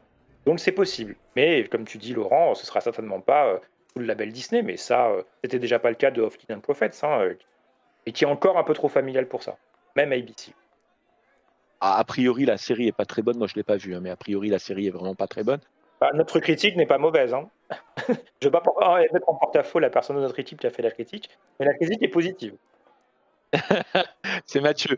Mais, euh, mais une fois encore, que je dis qu'elle n'est pas très bonne parce que même euh, lorsque la chaîne l'a retirée en fait de, sa grille, elle l'a mis à disposition sur les réseaux et elle n'a pas fonctionné sur les réseaux non plus. Donc, euh, si à mon sens elle était vraiment si bonne que ça, elle aurait pu avoir une deuxième vie ailleurs, ce qu'elle n'a pas eu. Peut-être, mais encore faut-il que le public cible ait vu les deux épisodes en question sur ABC. les fans de Game of Thrones n'ont peut-être pas allumé ABC ce soir-là. Oui, mais tu sais très bien que ce genre de série, euh, le bouche à oreille, les réseaux sociaux peuvent faire là-dessus. On est en 2016, ça commence déjà à être boosté. Il y a beaucoup de, euh, séries qui, euh, qui ont explosé grâce aux réseaux sociaux et pas fatalement au début des, diffusions. Ce que je veux dire, c'est que pour revenir sur le sujet de est-ce que les liens entre Disney et, et GOT, j'aimerais vraiment insister sur quelque chose que tu disais, David. C'est qu'évidemment, si Disney se lançait dans un GOT, et, fait l'équivalent, euh, il faut vraiment rassurer. C'est-à-dire qu'elle utilise pour cela des, labels qui respectent l'identité des. des euh, lorsque c'est un fantasme de penser que euh, Disney est interventionniste. Je parle vraiment du label ou de la, société Disney mère est interventionniste chez les labels concurrents qu'elle possède. Lorsque elle commande un Marvel, c'est les équipes Marvel qui le font n'est pas les équipes Disney. Lorsqu'elle commande chez FX quelque chose, quand elle fait Son of Anarchy, je prononce comme ça, excusez-moi si c'est bon. je ne suis pas anglais. Euh, c'était pas bon? C'était bon ou pas? C'est Sons of Anarchy. Son, of Anarchy, désolé. Merci de, votre soutien, les gars. Euh, bah, clairement, Disney n'intervient pas. Elle sait très bien que c'est un, public bien particulier. Et imaginons que Goth ait appartenu à la Fox. Et eh ben dans ce cas-là, elle l'aurait récupéré et je peux vous garantir qu'elle aurait fait comme HBO, euh, elle aurait fait, elle, aurait fait une suite et compagnie et compagnie, hein. euh, parce qu'elle considère que il y a du cash à se faire, parce qu'il faut se pleurer aussi, HBO hein, est aussi là pour ça. Si une œuvre marche, si un univers marche, si une licence peut marcher, euh, Disney l'aurait récupéré, mais alors sans aucun état d'âme et en la respectant de A à Z. Niveau, euh, niveau licence, euh, concernant GOT, il y a encore des projets qui sont en plus d'House of the Dragons, qui sont encore en cours. Donc, euh, je pense que HBO a la volonté de vouloir étendre le, Westeros Universe. En tout cas, il y a besoin de, il y a un besoin à l'ère du streaming de créer des comptes. Alors là, depuis quelques semaines, on est en train d'avoir une tendance inverse où les studios commencent un petit peu à se réfréner, à dire qu'ils vont faire moins de choses. Disney a annoncé cette semaine justement qu'il allait, que les séries Marvel sur Disney Plus allaient être de façon plus espacée, qu'il n'y en aurait pas autant par an, etc. Parce qu'on commence un petit peu à regarder les coûts de tout ça et on se rend compte qu'ils dépensent trop d'argent. Mais Warner a besoin euh, de Game of Thrones. HBO a, pris une telle importance chez Warner que la, plateforme de streaming Warner s'appelle HBO Max. Euh, alors que c'est pas une plateforme, c'est la plateforme de Warner en général. Hein. C'est-à-dire que c'est la plateforme où on a aussi les films cinéma Warner comme Dune, par exemple, qui se retrouvent sur cette plateforme-là. Euh, ou Matrix, etc. Donc Le Seigneur des Anneaux d'ailleurs aussi est sur, sur HBO Max parce que Les Seigneurs des Anneaux est, une production New Line qui est un des studios de Warner Bros. C'est comme si euh, Disney Plus s'était appelé FX Max. Voilà, on l'exemple. Alors ça parlez moins parce que FX est moins identifié en France, même si elle commence à avoir son, petit bonhomme de chemin. D'ailleurs, assez intéressant de voir comment Disney prend en main FX, euh, puisque maintenant FX est utilisé comme un label à part entière. Et sur toutes les séries euh, FX, vous allez avoir un logo qui est un nouveau logo qui a été fait avec de doré et de noir, une espèce de mélange, qui est au-dessus du titre même de toutes les productions. Comme vous verrez le logo Marvel au-dessus de tous les films Marvel ou toutes les séries Marvel. C'est-à-dire qu'en fait, vous ne pouvez pas le louper quand vous voyez le titre. Euh, et on voit même Disney quand ils marquent, euh, par exemple, les nouvelles sorties du catalogue Disney+, ils vont pas marquer American Horror Story. FX American Horror Story.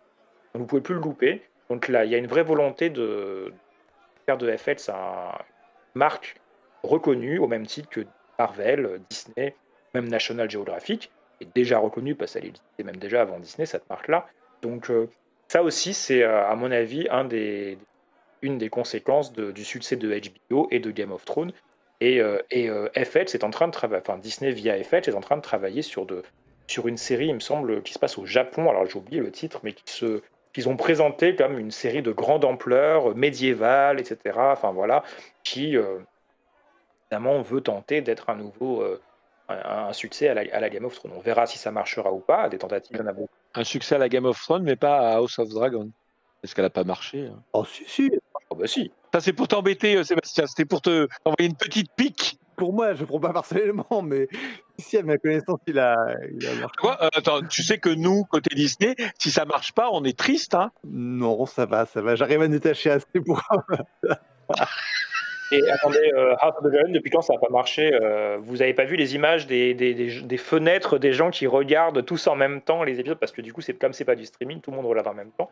Et au-delà de même de, ça, ça a été, ça a été un, un succès, House of the Dragon. Sur... Oui, oui. Non, ça a été un succès, mais c'est pas le succès attendu. Euh, après, on peut se mettre la tête dans le sable, mais c'est pas un succès à la gotte. Euh. C'est la saison 1. Hein, euh. J'ai pas les chiffres en tête, mais bah, je pense que vu qu'ils ont au niveau des critiques et je crois également du public gagné le match contre Amazon par rapport à The Ring of Power, je pense qu'ils sont au moins contents sur ça. oui, mais les critiques, ça nourrit pas son studio. Ouais, mais même niveau public, je pense qu'il y a une public ah, arrête, Laurent, ça, ça a Ouais, je pense que ça, je pense que ça a marché. Ça n'a pas, pas été autant visé que la saison 1. Non, mais c'est ça. Non, mais, non, mais c'est un truc de fou. Alors, vous, vous êtes mais, des escrocs. C'est vendu. comme, c'est vendu comme la saison 9 de Game of Thrones qui avait tout déchiré, tout le monde en parlait, le monde entier s'arrêtait pour garder l'épisode. Vous sortez House of Dragon qui sort l'épisode sortait le lendemain euh, jusqu'à midi, on en parlait. Après, plus personne n'en parlait toute la semaine. Ça, je dis pas que ça a fait un four. Je dis simplement que la réception de House of Dragon n'a pas été au niveau de GOT et que c'est une déception sur ce, sur ce niveau-là. Après, oui, les critiques ont été plutôt élogieuses. Oui, le public qui l'a vu, j'allais dire, pour vous énerver, j'allais dire le quelque public qui l'a oh. vu, euh, euh, en est content. Euh, oui, euh, par rapport euh, à la série de Seigneur des Anneaux, elle a pris l'ascendant en termes de qualité, mais arrêtez de. Enfin, après, on peut se mettre la tête dans le sable, mais je suis désolé, ça n'a pas été à la hauteur des attentes. D'ailleurs, vous savez à quoi on le voit ça n'a pas été à la hauteur des attentes C'est que la saison 2, son budget a été revu à la baisse. Donc, si, on, commence, à, baisser le, le budget, c'est que, à mon avis, encore une fois, je me fais piéger sur, sur les chiffres. Pas sûr qu'il y ait une baisse de. Je connais pas les budgets, donc je ne peux pas répondre. Ah, j'ai vu passer un article là-dessus, mais bon, peut-être peut-être que je, je, je, je, dis des méchancetés juste pour t'énerver. Hein. En tout cas, par rapport au match contre Amazon, euh, pour moi, c'était clair. Hein, et les zones de pouvoir a coûté énormément d'argent. Oui, beaucoup plus. Et euh, personnellement, j'ai arrêté à l'époque. J'en avais marre. Donc, euh, donc, donc moi, moi j'ai pas aimé les anneaux de pouvoir et pourtant j'ai aimé les j'ai aimé les trois films Le Seigneur des Anneaux mais je n'ai pas aimé les trois films de Hobbit. Bon, en gros, je suis le spectateur moyen euh, là-dessus. mais euh, face, à House of the Dragon, franchement, la différence était tellement énorme en termes d'intérêt, de scénario. Bah, alors oui, visuellement, c'était très beau. Hein. donc moi, HBO euh, a largement gagné la manche. Hein. Revenons un peu sur, sur Disney. Et je ne sais pas depuis combien de temps vous vous, considérez comme étant fan ou depuis combien de temps vous faites partie officiellement du fandom, de la communauté même en dehors de Chronique Disney. Quelle a été pour vous euh, l'évolution de, ce, justement de ces communautés? L'évolution de la communauté Disney euh, au fil des années ça a été, euh, c'est passé de quelque chose. Ça peut paraître bizarre hein, aujourd'hui de dire ça, mais Disney jusqu'aux, jusqu'aux années 80, c'est presque, c'est, toujours un studio indépendant, hein, puisque Laurent l'a expliqué, mais c'est devenu une major hollywoodienne. Jusqu'aux années 80, c'est un studio qui fait des dessins animés et qui a deux parcs d'attraction. Voilà, alors c'est déjà pas mal, hein, enfin voilà. Et on a une époque où les cieux ne fonctionnent pas très bien, mi-années 70, etc., où on se dit même qu'on va arrêter de faire de l'animation, etc. Donc les fans de Disney, bon, bah, c'est un peu. Tout le monde aime beaucoup leurs dessins animés, mais des gens qui vont collectionner des choses, s'intéresser, etc., il n'y en a pas beaucoup. Il n'y a pas Internet, il n'y a pas tout ça, etc. Et euh, donc c'est quand même une niche, en fait, au final. C'est un peu confidentiel. Et puis, faut pas oublier, là, pour le coup, on compare Game of Thrones et Disney. Même Disney est très très marqué sur le monde de l'enfance. Donc il y a aussi ça peut être un poids à porter pour les personnes qui se disent fans de Disney et qui ont du mal peut-être à l'assumer en public et à trouver d'autres personnes qui vont être fans aussi. Donc c'est pas simple avant Internet. Une fois que Disney devient tentaculaire avec les, succès des années 90, on appelle ça la renaissance, hein, les années 90 chez Disney, puis en fait c'est l'époque où euh, en gros la, direction change totalement et à cette époque-là on va avoir des coups sur coups des, des, des, succès énormes au box-office qui vont être La Petite Sirène, La Belle et la Bête, le Aladdin, le Roi Lion. Donc là, cette période-là, c'est vraiment la renaissance de Disney. Et en parallèle, il y a Disney qui va à fond, qui ouvre un parc Disney en Europe, un autre au Japon, dans les années 2000, ça continue un peu, mais ça commence à, redescendre en termes de succès, avec un sursaut nouveau dans les années 2010, avec La Reine des Neiges, etc. Enfin voilà. Donc on a, début des années 2000, on sort de cette renaissance-là. C'est une période où Disney a un peu plus de mal, mais il y a Pixar qui est là pour faire des bons films. Voilà, c'est l'époque du des Indestructibles, etc. Moi, personnellement, j'ai dès que j'ai eu Internet à la maison, quoi, globalement, c'était en 2004. Et déjà, depuis deux ans, je lisais notamment le forum Disney Central Plaza. Et euh, donc, c'est à cette époque-là que j'ai rejoint euh, le fandom, comme on peut dire. Et c'est à, partir de, cette époque-là que j'ai pu enfin parler avec d'autres personnes fans. Et si je m'enlève moi égoïstement là comme ça de l'équation, c'est donc vers 99-2000. Alors sans vouloir dire que Disney Central Plaza est le représente toute la communauté du fandom des fans dans le monde, mais en tout cas en France, un bon exemple à prendre. C'est les, en fait, c'est le moment où Internet passe au 2.0, quoi, l'Internet où on commence à discuter entre, entre, entre passionnés. Et comme Disney a toujours été là, alors je sais que ça peut être différent pour Game of Thrones, puisque Internet existait déjà à ce moment-là, mais là, on a des gens qui se découvrent. En fait, des gens qui commencent à se rendre compte, ah, mais il y a d'autres gens que moi, il y a d'autres fous, en fait, qui sont là chez eux à collectionner euh, des, des, des, des, des choses sur Disney. Quoi. À une époque, il n'y avait pas forcément de, contenu. Et Disney se rend compte de ça au fil des années. Et, euh, aujourd'hui, euh, les produits dérivés Disney touchent aussi les adultes. Il y a des choses très chères qui sortent, des choses de grande qualité, etc. Puis, en plus que maintenant, comme il y a Marvel, Star Wars, etc., imaginez bien qu'avec le fandom de Star Wars qui se retrouve dans le portefeuille de Disney, ils ont de quoi faire. Euh, et pas seulement auprès des enfants, même s'il y a aussi les enfants, évidemment. Donc, euh, donc pour moi, être fan de Disney, déjà rien qu'entre 2004 et aujourd'hui, j'ai vu cette évolution-là, où on s'est rendu compte que Disney a réalisé ce pouvoir-là qu'il a aussi auprès des adultes. Et même Laurent pourra en témoigner avec Chronique Disney, puisque Chronique Disney a été s'est retrouvé aussi à être en contact avec Disney. Disney nous invite à des projets de son presse, à des événements, etc. Et ils apprécient aussi ce qu'on fait et ils voient aussi euh, ce que fait la communauté Disney pour euh, le forum Disney Central Plaza, il est lu par les personnes qui travaillent chez Disney en France, notamment par Disneyland Paris. Les, retours qui peuvent être faits sur les avis que, les gens peuvent avoir. Et ce n'est pas inintéressant pour Disney de savoir ce que pensent les fans. Et c'est devenu tellement important pour Disney que Disneyland, à la fois Disneyland Paris et la Walt Disney Company France, qui est globalement celle qui gère les films cinéma, Disney, en tout sauf le parc, ont créé des programmes spécifiques pour les fans Disney pour euh, les, les, communautés de fans. Chez Disneyland Paris, par exemple, ça s'appelle Inside Ears. Donc, c'est une équipe qui, est dédiée au sein de Disneyland Paris pour créer des événements, des contenus, etc. pour les fans, les fans de Disneyland Paris. Ça a permis l'édition de livres, par exemple, sur, sur, le, sur des attractions, des, des, choses un petit peu de niche comme ça.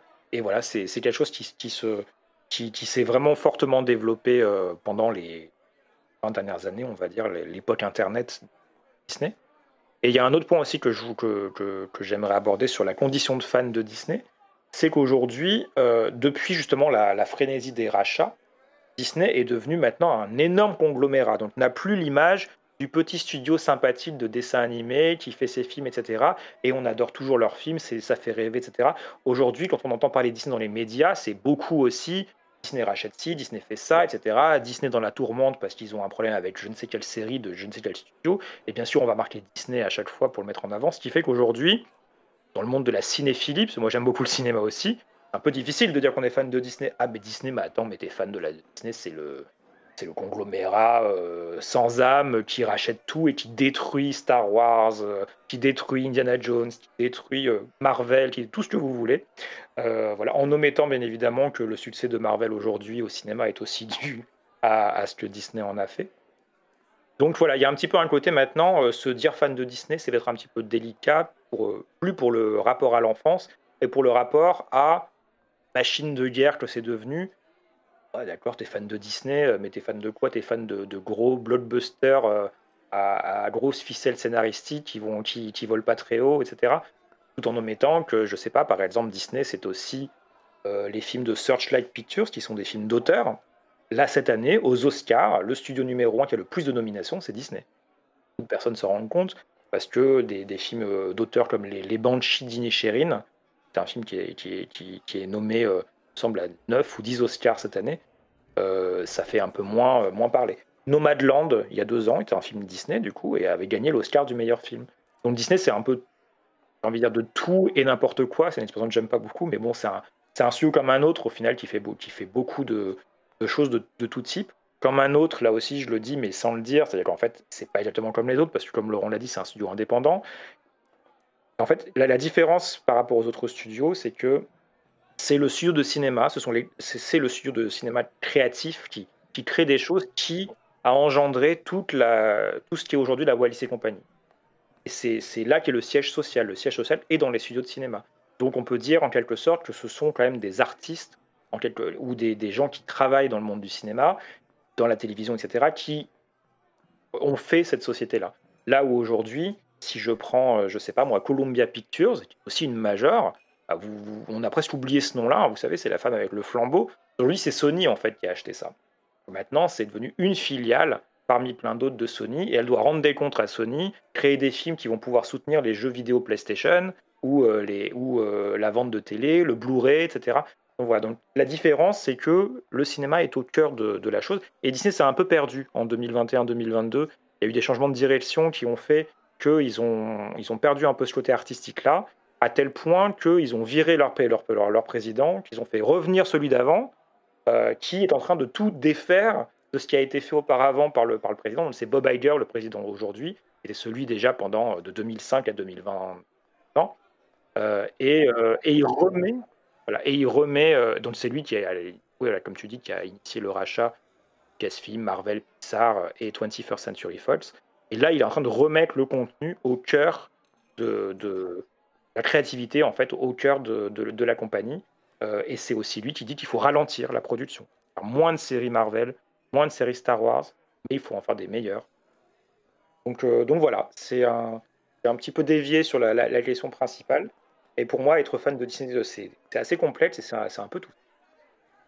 Alors, si je pouvais juste compléter, juste pour un, parce que tout ce que tu as dit est, j'y adhère totalement, c'est parfait. Euh, il y, a quelque chose qui, à mon avis, est très, très, très symbolique de la condition du fan Disney, c'est euh, notamment à l'occasion des rachats. Euh, lorsque tu as Disney qui rachète Lucasfilm, donc qui rachète dans l'esprit des gens Star Wars, et Star Wars a cette particularité d'avoir, comme Disney l'avait à côté, une très très forte communauté de fans qui était vraiment très très très très active, etc. Et lorsque euh, euh, Disney a racheté euh, Lucasfilm, ses fans de Star Wars se sont retrouvés, mais absolument catastrophés. Je pense que le terme n'est pas, est pas, est pas galvaudé par l'idée de pouvoir être associé à des fans Disney. Parce que dans leur imaginaire, les fans Disney, c'était pas, je dis pas le diable, mais c'était soit des neuneux qui aiment effectivement des films d'animation, soit euh, bah, cette, euh, des suppôts d'une multinationale. Au passage, ils, ils, oubliaient que Lucasfilm est tout sauf sont tous sauf des enfants de cœur, mais bon, peu importe.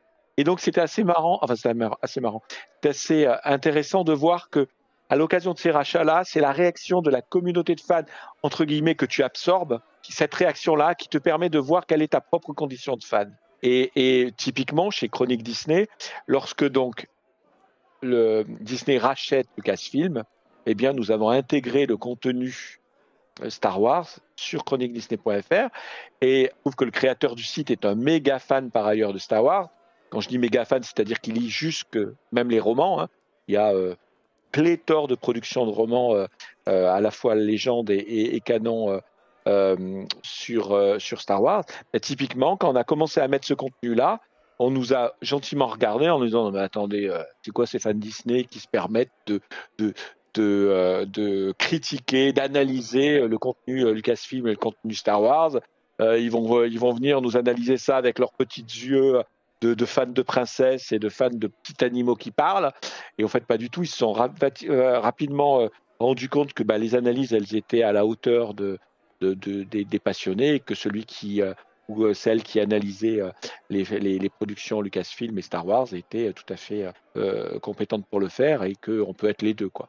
Et c'est ce rapport-là des fans. Imaginons, bah, j'en plaisantais tout à l'heure, je, serais curieux, bah, c'est une question que je vais te poser, mais imagine que, Star que, que Disney ait racheté HBO et racheté GOT. Comment est-ce que la communauté, le fandom GOT aurait vécu l'idée d'être absorbé par la communauté des fans Disney? Bah, C'est une vraie question je que connaissant le, versant euh, Disney multinationale est ultra diversifiée et que j'ai pu quand même voir une bonne partie des relations hors, bah, hors Disney classique, Disney Studio. Mmh, je pense que, je sais pas, j'ai l'impression quand même qu'ils sont relativement libres, comme tu l'as très bien dit tout à l'heure. Chaque section de la Walt, Disney et compagnie est assez libre. Enfin, Marvel, c'est Marvel qui décide de tout chez eux. Après, je pense qu'il y a une, une, partie de conseil d'administration Disney qui a un regard financier, mais je pense le regard créatif, j'imagine qu'il est principalement euh, chez eux. Pareil pour, euh, pour Star Wars. Euh, c'est Catherine Kennedy, je crois, qui chapeautait ça. Bah, bah, c'est un signe qui est intéressant, c'est que Kathleen Kennedy vient, entre guillemets, de l'époque Lucas. Et quand Disney a racheté Lucasfilm, il n'a pas décapité Lucasfilm. Au contraire, il a mis des gens qui venaient du sérail, entre guillemets. Et ça aurait dû rassurer. Euh, alors après, elle a, fait quelques bêtises, mais ça aurait dû, et ça a été fait aussi pour rassurer toute la fandom Star Wars euh, du rachat. Hum. Après, dans mon cas, dans mon cas à moi, c'est un petit peu euh, particulier parce que moi, ce qu'il dans la communauté de fans de faire, il y a le versant série et le versant livre, et les fans, disons hardcore, sont plutôt sur le versant principalement livre. Et donc, tant que Martin n'est pas racheté lui-même par Disney, je pense pas qu'il euh, y aura vraiment une grande levée de bouclier. Après, euh, après, si HBO un jour est racheté par Disney, je pense que ça aura éventuellement un, effet, mais qui aura peut-être pas, en cas moi personnellement, qu'il n'y aura pas une levée de bouclier. Et je pense que même si euh, Martin se fait racheter par HBO ou un contrat direct, avec Disney, ou, euh, ou un contrat direct avec Disney, je n'ai pas, j'ai pas plus peur que, ça que ça change grand chose. Ça changera probablement rien, en, tout cas sur, les contenus en, eux-mêmes. Après, la, la particularité, c'est que HBO s'est déjà fait racheter, HBO était indépendante et s'est fait racheter par Warner. Alors ça fait longtemps, c'était avant Internet, etc. Donc, euh, donc ça s'est déjà passé. Donc euh, le, problème, c'est que quand on se fait racheter par Disney, Disney est tellement identifié par les gens que en fait ça a un, impact euh, plus fort. Si Lucasfilm avait été racheté par 20th Century Fox à l'époque, au lieu de Disney, ah, bah, on n'aurait pas, n'aurait pas spécialement tilté. Oui, il y aurait eu des gens qui diraient ah, c'est dommage, c'est plus indépendant, etc. Patati patata, mais voilà, Disney a racheté Marvel, Warner a aussi racheté DC. Et encore, je pense qu'il y a, et, côté, euh, je sais pas si le terme est bon, il y a côté Evil Company que, que se traîne Disney, euh, comme tu l'as très bien dit, de, surtout depuis les années 90-2000, et qui, marque euh, ces rachats-là et qui marque le, fait comment les communautés prennent l'information en tant que telle, en fait. En fait, c'est un peu la rançon de la gloire, en fait, hein, de le dire comme ça. C'est qu'en fait, il n'y a aucun studio de cinéma, vraiment aucune majeure de cinéma, qui est aussi identifié. C'est-à-dire qu'en fait, quand vous allez voir un film par des studios Disney et qui est identifié par le logo Disney, vous allez dire je vais voir le dernier Disney. Je suis curieux de savoir quand est-ce que vous avez dit je suis allé voir le dernier Universal au cinéma, le dernier Paramount. Personne ne dit ça parce qu'on s'en fout en fait. Les gens ne s'intéressent pas à, à part les cinéphiles. Hein. Moi, ça m'intéresse. Hein. Moi, n'importe quel film que j'ai vu, je sais si c'est Paramount ou si c'est Universal ou si c'est Warner parce que ça, ça, ça m'intéresse cette histoire des studios de food. Mais la majorité des gens, ça ne les intéresse pas, ce qui fait qu'en fait, il n'y a que Disney qui a cette aura là peut-être un petit peu Warner derrière, mais encore on se le dit pas pour Matrix. Hein. On se dit ah oui, t'as vu le dernier Warner, c'est Matrix Resurrection. Non, personne ne dit ça. Warner, on l'associe à Bugs Bunny euh, parce qu'il y, a, voilà, y a les cartoons euh, qui, ont, qui ont dans le temps. Donc ça permet d'avoir un petit peu à quelques, points. Et puis les gens savent à peu près quoi qu'Harry Potter, c'est chez Warner. Je dis à peu près parce que nous, on le sait, mais euh, le public, clairement pas. alors que chez Disney, forcément, c'est différent. C'est qu'en fait, ce que fait Disney est un peu plus scruté parce qu'il y a ce renvoi à l'enfance, parce que quasiment tout le monde a vu au moins vingtaine de films d'animation Disney dans son enfance. je suis gentil, hein. je pense qu'il y, en a même qui en ont vu beaucoup, beaucoup plus que ça, sans être des fans. Hein. C'est-à-dire qu'en fait, vous ne pouviez pas y échapper. Vous aviez forcément les VHS dans les années 90, et aujourd'hui, les enfants ont Disney Plus à la maison, donc vont pouvoir aussi les voir. Euh, donc il y, a, il y a cet effet-là qui fait que comme la marque Disney a été imprégnée comme ça dans notre esprit, il y a un rapport comme ça, et ce qui fait que le paradoxe, c'est que chaque fois qu'il y a quelque chose qui nous plaise pas trop, bah, on les retient beaucoup plus facilement. Et puis les médias s'en donnent aussi un peu à cœur joie parce que typiquement, chaque fois que quelque chose est négatif, il y aura toujours le fait que ah bah vous avez vu, Disney a raté son dernier film Star Wars, par exemple.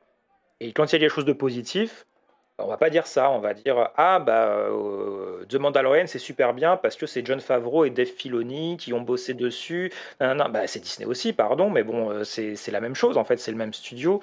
Euh, donc en fait peut-être qu'ils voudraient tout simplement reconnaître que ça n'a rien à voir avec le fait que Disney possède ou non le studio. À aucun moment, même si c'est un énorme conglomérat, Disney se dit je vais euh, altérer Star Wars pour en faire quelque chose de différent en espérant. Non, le but quand Disney rachète Star Wars, et le dit toujours, c'est on va respecter au maximum Star Wars parce qu'en fait, Star Wars c'est déjà une recette qui marche. Il n'y a aucun intérêt de, de, changer quoi que ce soit là-dedans.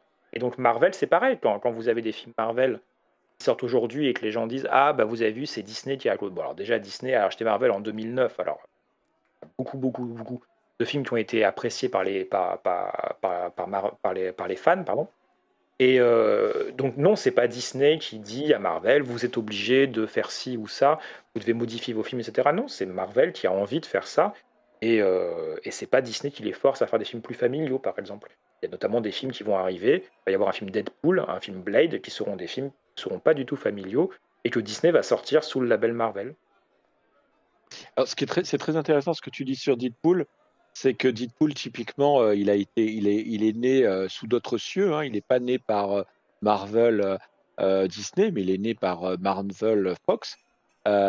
Et, résultat des opérations, lorsque Disney a racheté Fox, la première des choses qui est sortie sur les réseaux sociaux, c'est ou sur l'univers des, ça a été bah, Disney, c'est fini, on ne verra plus de Deadpool parce que chez Disney, il est impossible d'avoir un film classé interdit au moins de 16 ans, etc., euh, etc. On peut pas un héros un héros Marvel peut pas euh, dire des gros mots et compagnie et compagnie.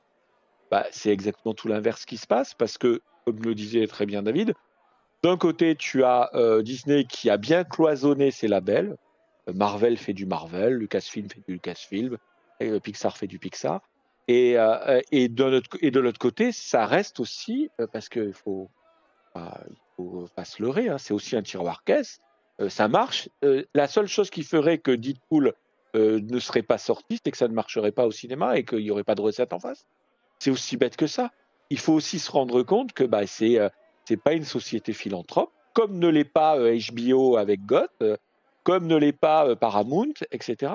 Sauf que l'omniprésence de Disney dans nos vies, parce qu'on parle des studios, mais la différence fondamentale avec les autres, que ce soit Universal, que ce soit Warner, c'est que euh, des gens ont connu des Disney Store, des gens connaissent les parcs Disney, euh, il y a même des croisières Disney et compagnie, enfin des bateaux de croisière Disney et compagnie, ce que les autres studios n'ont pas fatalement. Peut-être un peu Universal qui a euh, effectivement des parcs, mais encore c'est très, il n'y en a pas, en a pas en Europe. Peut-être un prochainement, mais il n'y en a pas en, pour le moment en Europe. Euh, donc cette omniprésence de Disney dans les vies des gens fait qu'on le regarde beaucoup plus et on ne pardonne pas à Disney ce qu'on pardonne à tous les autres. Typiquement, quand Warner a racheté DC euh, Comics, on n'a entendu personne. Et on pourrait très bien dire, ah ben, il y a Bugs qui va, euh, Bugs Bunny qui va venir dans les, dans les DC Comics. Ah non. Alors que pour m'intéresser un tout petit peu à ce versant-là, l'influence qu'a Warner sur DC Comics, euh, lorsqu'on connaît la communauté, est beaucoup, beaucoup plus importante dans le sens où les, changements qu'il y a eu actuellement sur les DC, c'est des changements qui ont été décidés par Warner et pas par euh, DC. DC n'avait pas son propre studio, c'est surtout ça. Maintenant, c'est le cas, donc ça va peut-être changer. Enfin, DC va avoir euh, sa propre autonomie et son propre studio. Mais c'est intéressant cette histoire, c'est que en fait, ce qu'on reproche à Disney que Disney ne fait pas ou peu. Je parle quand je dis on, quand, je dis euh, on reproche, euh, je parle vraiment des médias mainstream qui s'amusent à tirer euh, à boulet rouge sur Disney avec cette petite rengaine qui consiste à dire Disney entrave la créativité de Marvel. Warner qui fait, et les fans le savent, qui vient gêner DC Comics, qui a fait faire à DC Comics mais des âneries ahurissante parle dans les œuvres audiovisuelles. C'est vrai que dans les médias euh, comics, euh, dans la presse, ils sont pas interventionnistes. Euh, dans, les, dans le, la librairie, je veux dire. Bah, résultat des opérations, le, le, grand, enfin le, les, les, la presse mainstream n'en parle pas.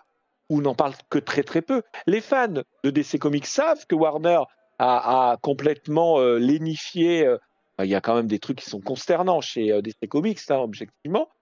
DC Studios, je pense que tu veux dire, tu parles des comics, mais. oui, DC Studios, tu as raison. Il y a des choses qui sont absolument lénifiantes et catastrophiques. Mais là, les fans, eux, le savent, mais le grand public, grosso modo, il ne sait pas que Warner est derrière et que c'est Warner qui vide de, son sens toute euh, la richesse euh, de, l'univers d'essai euh, au cinéma. Ben, c'est cette différence de traitement qui est intéressante et qui, une fois encore, dit des choses sur le rapport à Disney. Et derrière, pour rebondir et peut-être boucler sur ta question première, c'est que ben, le fan Disney, il doit combiner avec ça. Nous, on a, on, a, on a une sorte de petite rengaine derrière qu'on entend constamment que d'autres fans n'entendent pas. J'ai pas le sentiment que, je sais pas, dans la communauté des, fans de, de Goth, est-ce que euh, vous avez, vous aurez jamais ce, je pense, cette rengaine qui va dire, oh là là, HBO euh, euh, Warner va interdire de passer ça dans Goth parce que ça correspond plus aux standards. là actuellement, l'un des grands axes de d'attaque contre Disney, c'est soi-disant une position woke, euh, enfin on ne sait pas trop ce que ça veut dire le wokisme, etc. Mais euh, bon ben voilà, on pourrait vous, euh, imaginons que Warner vous dise bon maintenant il faut respecter je sais pas quoi dans l'écriture des prochaines saisons de de, de, Goth. Nous on vit avec ça, alors qu'on a on a beau expliquer que c'est faux, on vit avec ça constamment. C'est encore la question de la rançon de la gloire, c'est-à-dire c'est je t'aime moi non plus, et en, parallèle, si vous prenez le grand public, etc., euh, les gens, quand il y a un Disney qui sort au cinéma, ils y vont. Enfin, voilà. Et Disney en général, les Marvel, ça cartonne. Même si on aime bien taper dessus, oui, soi-disant, depuis Avengers Endgame, les Marvel sont moins bien, etc. J'en sais rien, peut-être. Moi, je trouve pas. C'est différent, mais c'est autre chose. En attendant, ça cartonne quand même. Spider-Man No Way Home, été le sixième plus gros succès de toute l'histoire du, du box-office euh, mondial. Et là, Disney a sorti Avatar, La Voix de l'eau, qui est actuellement quatrième et qui va détrôner Titanic dans quelques temps au box-office aussi, de, au meilleur box-office mondial. Et mais là, on me répondra bien évidemment, oui, mais Avatar, la voix de l'eau, c'est parce que c'est James Cameron, etc. On pourra toujours dire que c'est pas grâce à Disney qu'un film est là où il se place. Euh, mais par contre, si jamais euh, Avatar, la voix de l'eau avait été nul et qu'il n'avait pas marché, les gens seraient là en disant, bah ouais, Disney, ça a plus faire des films. Ça, c'est parce qu'ils n'ont pas laissé James Cameron faire ce qu'il voulait, ou etc. Enfin voilà, c'est un peu toujours ce, ce, type de choses. Mais voilà, mais, mais les gens, globalement, adorent Disney. En fait, ça reste une des marques euh, les plus admirées dans le monde. À chaque fois qu'il y a des études sujet, elle est toujours en pole position. Dans le monde des médias, elle est toujours numéro un à chaque fois. Et là, cette année, euh, c'est les 100 ans de Disney, justement. Ça va être intéressant de, voir un petit peu comment, comment les choses se font, puisque je ne pense pas, personnellement, qu'il y ait jamais eu un anniversaire aussi important d'une entreprise, d'une entreprise, qui peut, à ce point-là, résonner dans le monde. C'est-à-dire qu'en fait, il y a eu quoi? Il y a eu les 100 ans de Coca-Cola, mais bon, Coca-Cola, euh, est-ce que vous vous en rappelez de ces 100 ans? Ils ont mis des 100 sur les bouteilles, etc. C'est pas même, le même rapport. Là, Disney est tentaculaire. Là, vous allez avoir à Paris des expositions, il va y avoir des concerts, il va y avoir des logos de 100 ans devant les films, il va y avoir des, des spectacles dans les parcs d'attractions, des produits dérivés, des livres euh, historiques sur l'histoire de la compagnie, etc. Donc, même si, attention, j'entends, euh, moi, forcément, je vis ça, euh, je suis bombardé d'infos parce qu'on vit dans cette communauté de fans-là et que ça nous intéresse. Mais je pense quand même qu'il y aura beaucoup plus de gens qui, à la fin de l'année, auront su que Disney avait fêté ses 100 ans cette année que pour n'importe quelle autre entreprise. Il n'y a personne qui peut se permettre comme ça de, faire une célébration aussi importante simplement sur, une entreprise. Et pourtant, les 100 ans, c'est aussi les 100 ans de Warner cette année, justement. On pourra s'amuser à, faire la comparaison de, l'impact de l'un et de l'autre. Euh, Universal a déjà eu ses 100 ans en 2012. Moi, ça m'intéresse. Je suis pas sûr qu'il y ait grand monde qui s'en soit rendu compte. Euh, c'est aussi un, exemple parmi tant d'autres de la puissance de, la, de la marque Disney, de la résonance qui est là. Il y a un côté euh, passage de bâton euh, de génération en génération. On, a des enfants, mais il faut, dès qu'il commence à avoir 5-6 ans, attends, mais il a jamais vu Blanche-Neige, il a jamais vu Cendrillon, Aladdin, il faut les voir, etc. Il y a un il faut, je veux dire, ça fait partie de la culture populaire transgénérationnelle qui fait qu'on on vit avec, avec Disney qu'on aime ou qu'on n'aime pas, on, est forcément touché par, euh, par, euh, par une production Disney. Euh, et une production Disney parce que ça peut être aussi Avatar, ça peut aussi être Nomadland, ça peut être Pulp Fiction, Scream, peut être beaucoup de choses. Bah, comme tu l'as très bien dit, le fan Disney, c'est une définition qui est effectivement impossible à faire parce que c'est large en fait. Mais justement, ce fan de Disney, qu'est-ce qui peut l'intéresser dans le monde de Westeros, donc dans le monde de Goth et du Trône de Fer? À ton avis, par exemple, le- Laurent? Alors, oh, plein de choses. Déjà, il y a l'univers. On parlait tout à l'heure des pays qu'on aimait ou des, des- Donc déjà, il y a cet univers qui est euh, absolument d'une richesse incroyable. Et ça, concrètement, euh, c'est une des bases de l'univers euh, et, de, ce qui plaît chez, Disney. Il y a des princes, des princesses. Ça, c'est évidemment des rois, des reines. C'est des choses qui parlent aux fans Disney. Et évidemment, il y a des euh, luttes intestines, des vrais méchants.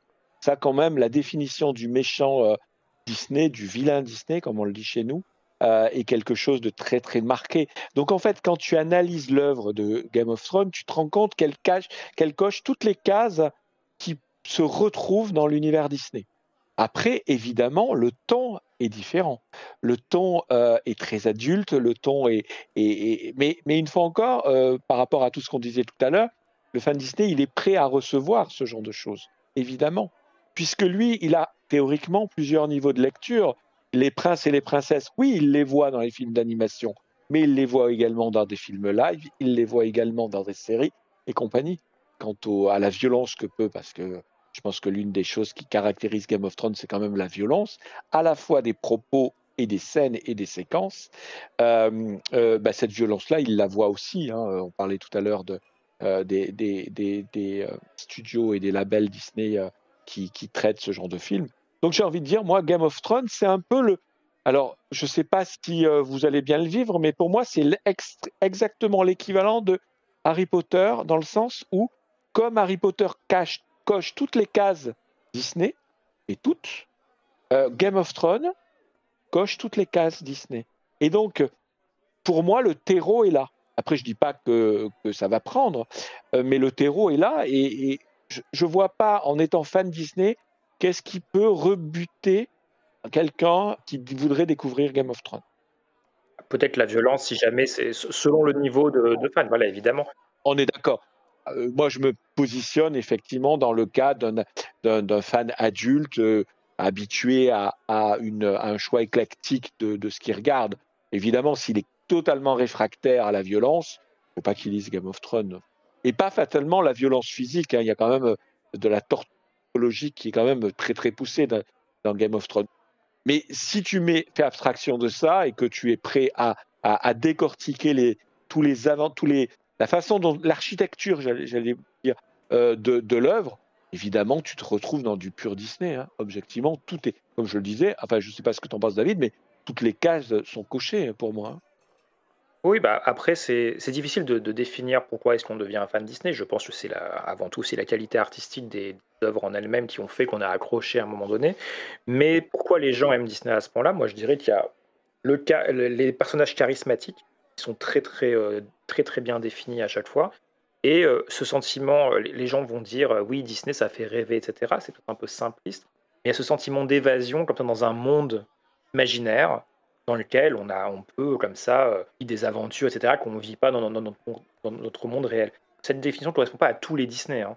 Si vous, pre- il, y a, il y a des Disney aussi, comme, je sais pas, les 101 Dalmatiens, qui se passent dans notre monde, etc. Alors, les animaux parlent parce qu'on a besoin de les comprendre, et c'est contemporain, etc. Mais dès que vous commencez avec Blanche-Neige et les Sept Nains, qui était le premier, là, sur du fantastique, en fait, on a déjà des nains euh, qui, travaillent dans une mine, etc. Ça peut faire penser à des, codes comme ça de, la fantaisie et, et du fantastique, mais tout simplement parce que la fantaisie et le fantastique se découlent déjà des contes. Euh, Donc tout naît de là, en fait. À la fois Disney, Game of Thrones et tout ce qu'on veut. Les dragons, les légendes, c'est les contes et légendes, tout simplement, qui nous réunissent, en fait, à chaque fois. Euh, et à partir du moment où on aime les contes et légendes, y a quand même de très fortes chances qu'on aime les films d'animation Disney. Et qu'on aime aussi les séries de fantasy comme Game of Thrones ou les, les sagas comme Le Seigneur des Anneaux ou Harry Potter, etc., qui réutilisent les sorciers, etc. Mais les sorciers, euh, Malin l'Enchanteur est aussi un, un- sorcier qu'on avait dans le dessin animé Disney, mais aussi, bien évidemment, ça faisait partie des, des, Chevaliers de la Table Ronde et de légendes britanniques qui préexistaient auparavant. Mais en fait, tout ça est un peu à la même source. C'est l'évolution de ces contes-là. Et euh, moi, en tout cas, je le, vois comme ça. Moi, ce que j'aime dans, les films d'animation Disney ou dans une série comme Game of Thrones ou dans une saga comme Harry Potter, que j'aime beaucoup aussi, c'est cette évasion dans le fantastique, etc. Et, euh, et, la qualité aussi des personnages, les relations et tout, ça qui, euh, qui, me plaisent beaucoup. Donc je pense que c'est peut-être là qu'est le, le, lien qui est, à faire. On part forcément de, de ces comptes. Paradoxalement, ce qui est intéressant, c'est que Disney a fait assez peu de, films d'animation qui relèvent vraiment de la, fanté, de la, de la fantasy ou de l'héroïque fantasy pure et dure. Ils l'ont fait une fois, 85, c'était Taram et le chaudron magique, ça s'est pas bien passé du tout. Ça a plu à pas grand monde. Le film a, vraiment très peu marché. Aujourd'hui, il a, a, quand même un, un, petit statut culte de niche auprès de certaines personnes.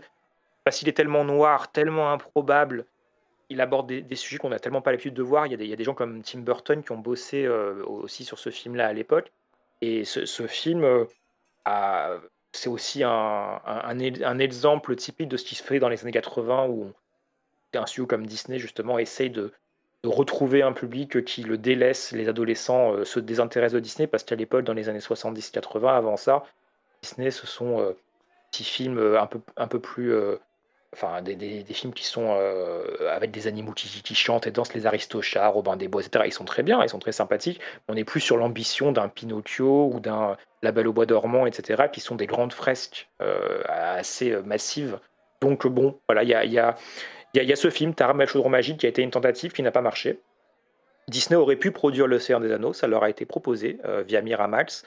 Ça s'est pas fait parce que Disney a dit euh, non, non, c'est trop cher, ça marchera jamais. Et on, peut en sourire aujourd'hui en se disant ah, ils ont vraiment pas eu de flair. Mais bon, bah, personne faisait ça à cette époque-là. Je veux dire, quelles sont les grandes sagas de fantasy que vous connaissez au cinéma? Il y a des films hein, uniques qui souvent ont floppé, comme je sais pas, Legend, des films qui ont un peu marché, comme L'Histoire sans fin, et, des situations comme ça mais qui sont vraiment, on peut les compter sur les doigts d'une main, hein, je pense, dans les années 80, 90 et tout ça. Donc Disney n'a pas réussi à avoir sa, grande saga de fantasy, et quand il y a eu euh, Harry Potter et le Seigneur des Anneaux, ils ont voulu tenter avec le monde de Narnia. Eu l'adaptation aussi de, de, de, de, célèbres romans de fantasy. Ils en ont fait deux, après ils ont laissé tomber, le troisième est sorti chez, chez Fox. Euh, L'histoire veut que Disney rachète Fox et se retrouve avec les trois du coup.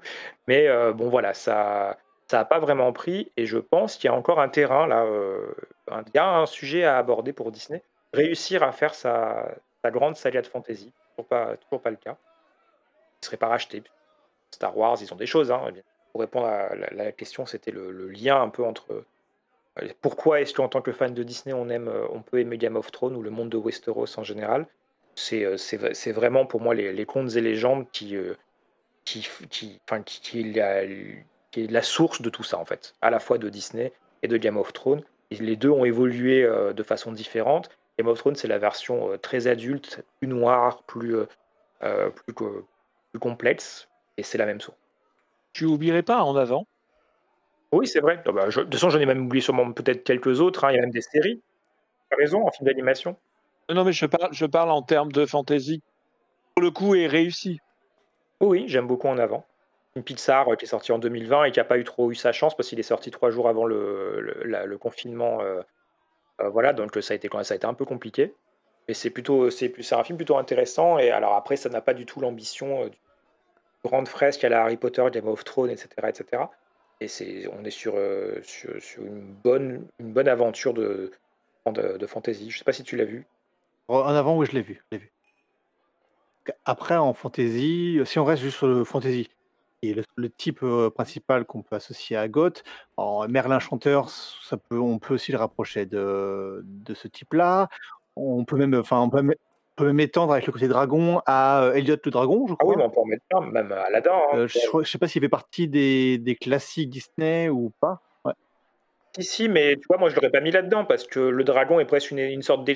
Ça reste, ça reste, une comédie dramatique en fait, avec juste un dragon en dessin animé que, que seul l'enfant peut voir c'est une excuse en fait pour, pour, pour permettre à l'enfant aussi d'éprouver de, des émotions, de dire des choses et de raconter une histoire familiale en fait. C'est plutôt une histoire sur la famille. C'est un peu le cas de, de, en avant qui est une histoire familiale sous thème d'un monde fantastique, enfin fantasy, oui, bien sûr. avec des trolls, des licornes, et, etc.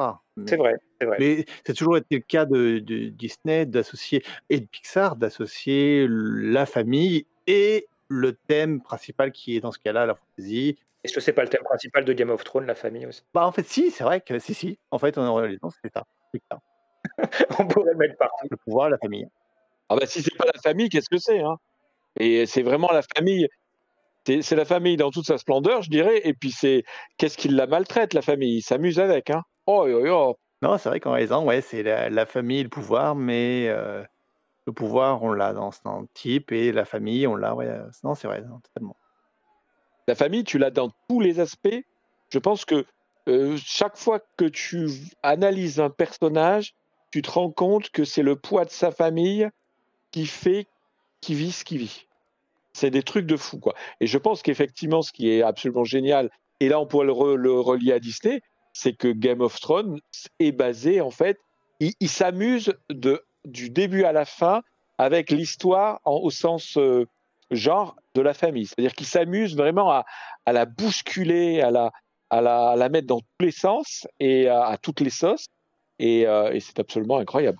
Il y a un film d'animation qu'on n'a pas cité qui est très récent, qui est Avalonia, l'étrange voyage, qui a fait un flop, euh, un four monumental.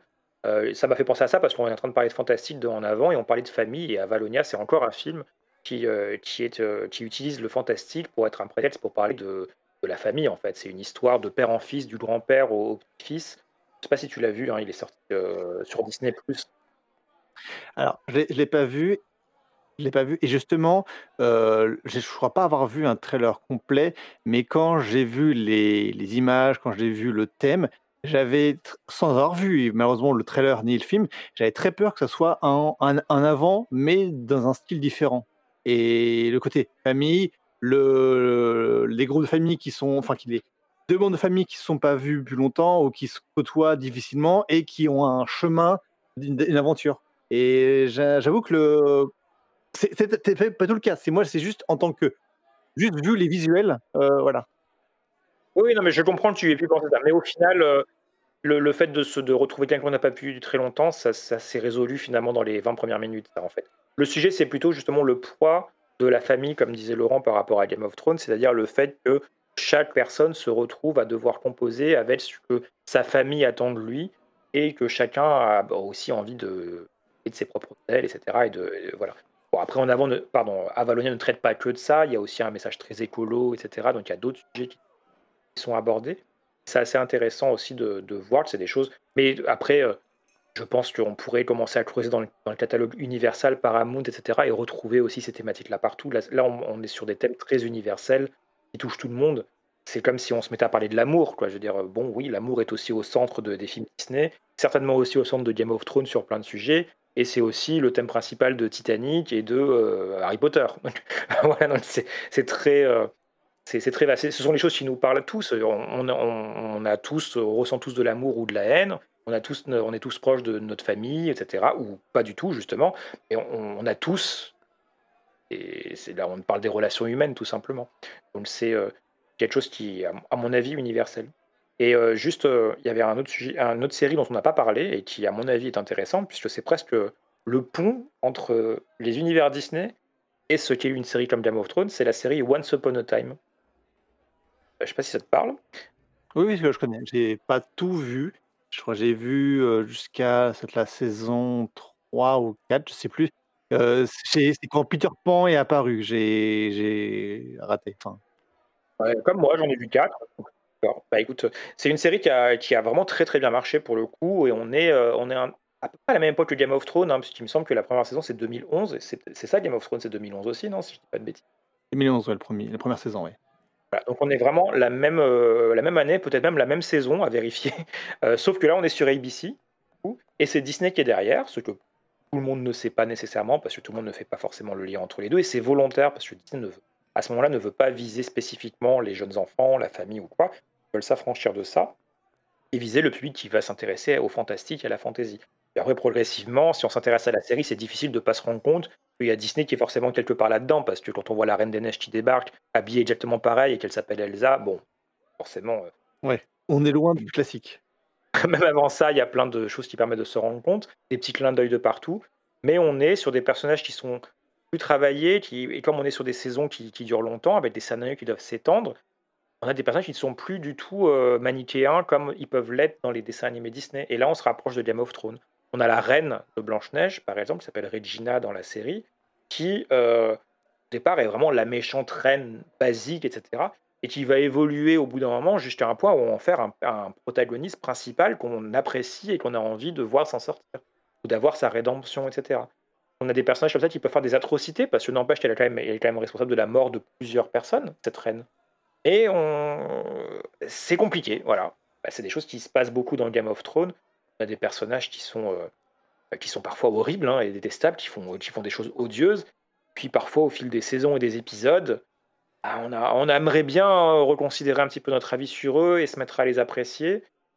Et après, nous-mêmes, on se dit non, mais on peut pas quand même, euh, il a quand même fait ça. Enfin voilà, je veux dire, il a quand même balancé un gars. Non, mais il n'y a que toi qui aimes Geoffrey. Hein. J'ai pas dit que j'aimais Geoffrey. Non, lui pour le coup, lui pour le coup, c'est manichéen. Lui, Geoffrey, c'est le personnage manichéen.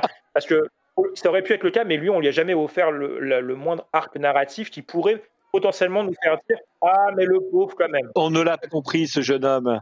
Non, il n'a pas de rédemption. Si on prend Théon, Théon a une rédemption. Oui, clairement. Greyjoy euh, est un cas un peu similaire à ce que tu peux citer pour, la, pour Regina, la méchante reine. C'est un personnage qui, euh, qui apparaît en tant que pupille, euh, presque frère des, des, enfants Stark, qui réapparaît en tant que meurtrier et qui disparaît pour réapparaître en tant que torturé, puis avec un arc de, de rédemption qu'on voit à toute fin de la, de la, de la série. Ouais. Il a un cheminement absolument terrible. Ça, euh, après, c'est mmh. typique du média de série aussi. C'est-à-dire que dans un film au cinéma, c'est quand même plus difficile de faire ça. Euh, malgré tout l'intérêt que j'ai pour Harry Potter, il se passe beaucoup de choses hein, dans les, dans les, dans les. Alors, je parle des films, hein, parce que dans les, bouquins, on peut faire aussi d'autres choses encore. Mais dans les films, on n'a pas non plus la place en huit films de, faire des choses euh, à ce point, euh, à ce, avec des, retournements de, situation et des personnages qui passent d'antagoniste total, impossible à aimer, à un personnage qu'on finit par apprécier à un moment donné, parce qu'il faut du temps en fait, pour que le spectateur pardonne, mais ou oublie un peu. Et finalement, à, force de bonnes actions les unes après les autres, on finit par atténuer notre avis sur la mauvaise action du départ, mais puis après on se dit non, c'est pas possible, tuer, donc. Mais bon, bref, c'est toute cette dualité qu'on vit nous-mêmes en regardant la série qui est intéressante aussi.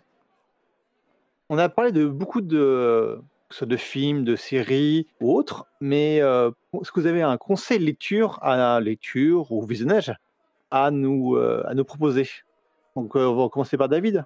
Moi, ce que je conseille toujours aux personnes qui veulent s'intéresser à Disney, en tant que compagnie, hein, là je ne parle pas en tant que les, univers qui sont adaptés par Disney, si on ne connaît pas trop, il y a deux choses que je peux vous conseiller. Ça va être un film documentaire qui était sorti au cinéma qui s'appelle Waking Sleeping Beauty, qui est un film qui raconte la fameuse renaissance des années 90 dont je vous ai parlé, le moment où Disney change de direction et se retrouve ensuite à, créer la dynamique qui va générer euh, les succès qui, vont mener au Roi Lion notamment. Donc euh, ça c'est un... Et, on se rend compte que pendant que cette période-là, est une, une période très complexe où, les, où on a des, des, personnes qui. Euh, c'est vraiment un, jeu de. Bah, en fait, c'est un c'est vraiment un Game of Thrones interne où, euh, où chacun tente d'avoir la place euh, sur le trône principal et de, de, se retrouver à la tête de Disney avec des trahisons. donc, en fait, pour le coup, je m'en étais même pas rendu compte en commençant mon conseil et je me rends compte en me disant c'est le Game of Thrones au sein de Disney que, que, vous allez voir dans, en regardant le film Waking Sleeping Beauty.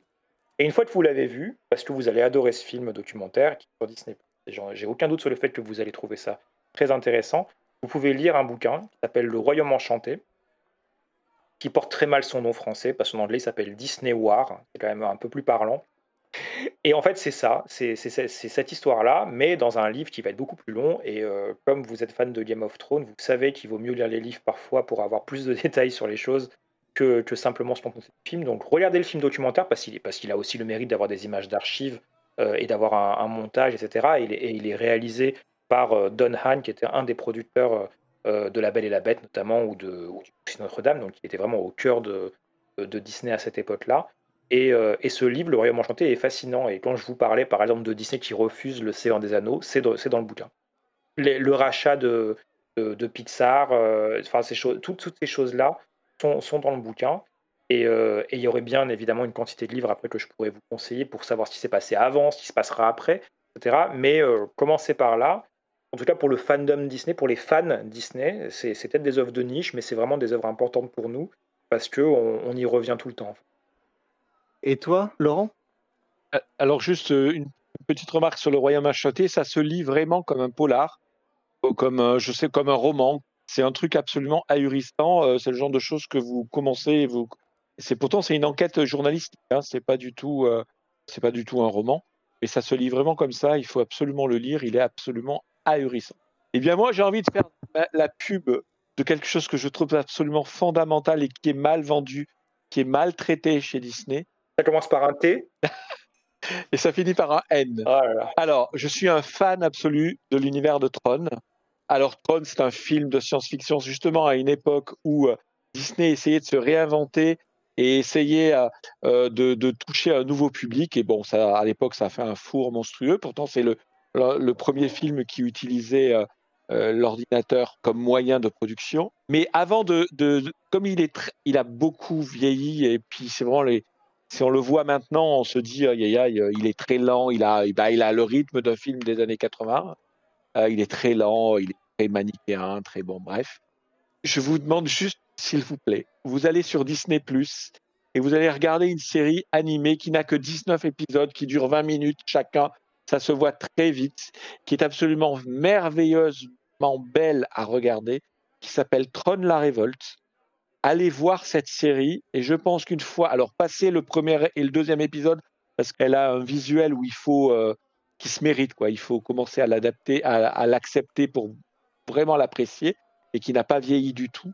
Et c'est une série qui n'a pas du tout marché, qui a été arrêtée. Euh, on attendait une saison 2, on l'a toujours pas. Tron est une, quand je disais que c'est un, une franchise qui est maltraitée par Disney, c'est que on a attendu des plans pour avoir un numéro 2. Le numéro 3 est annoncé, mais pour le moment, moi, tant que j'ai pas vu une bande-annonce, je n'y crois pas. La série avait été lancée, mais a été arrêtée parce qu'elle n'a pas eu le succès. Alors, en fait, si elle a eu du succès, mais pas au niveau de la cible, puisqu'elle été sortie sur Disney XD, qui est la chaîne garçon, euh, par opposition à Disney Channel chez Disney.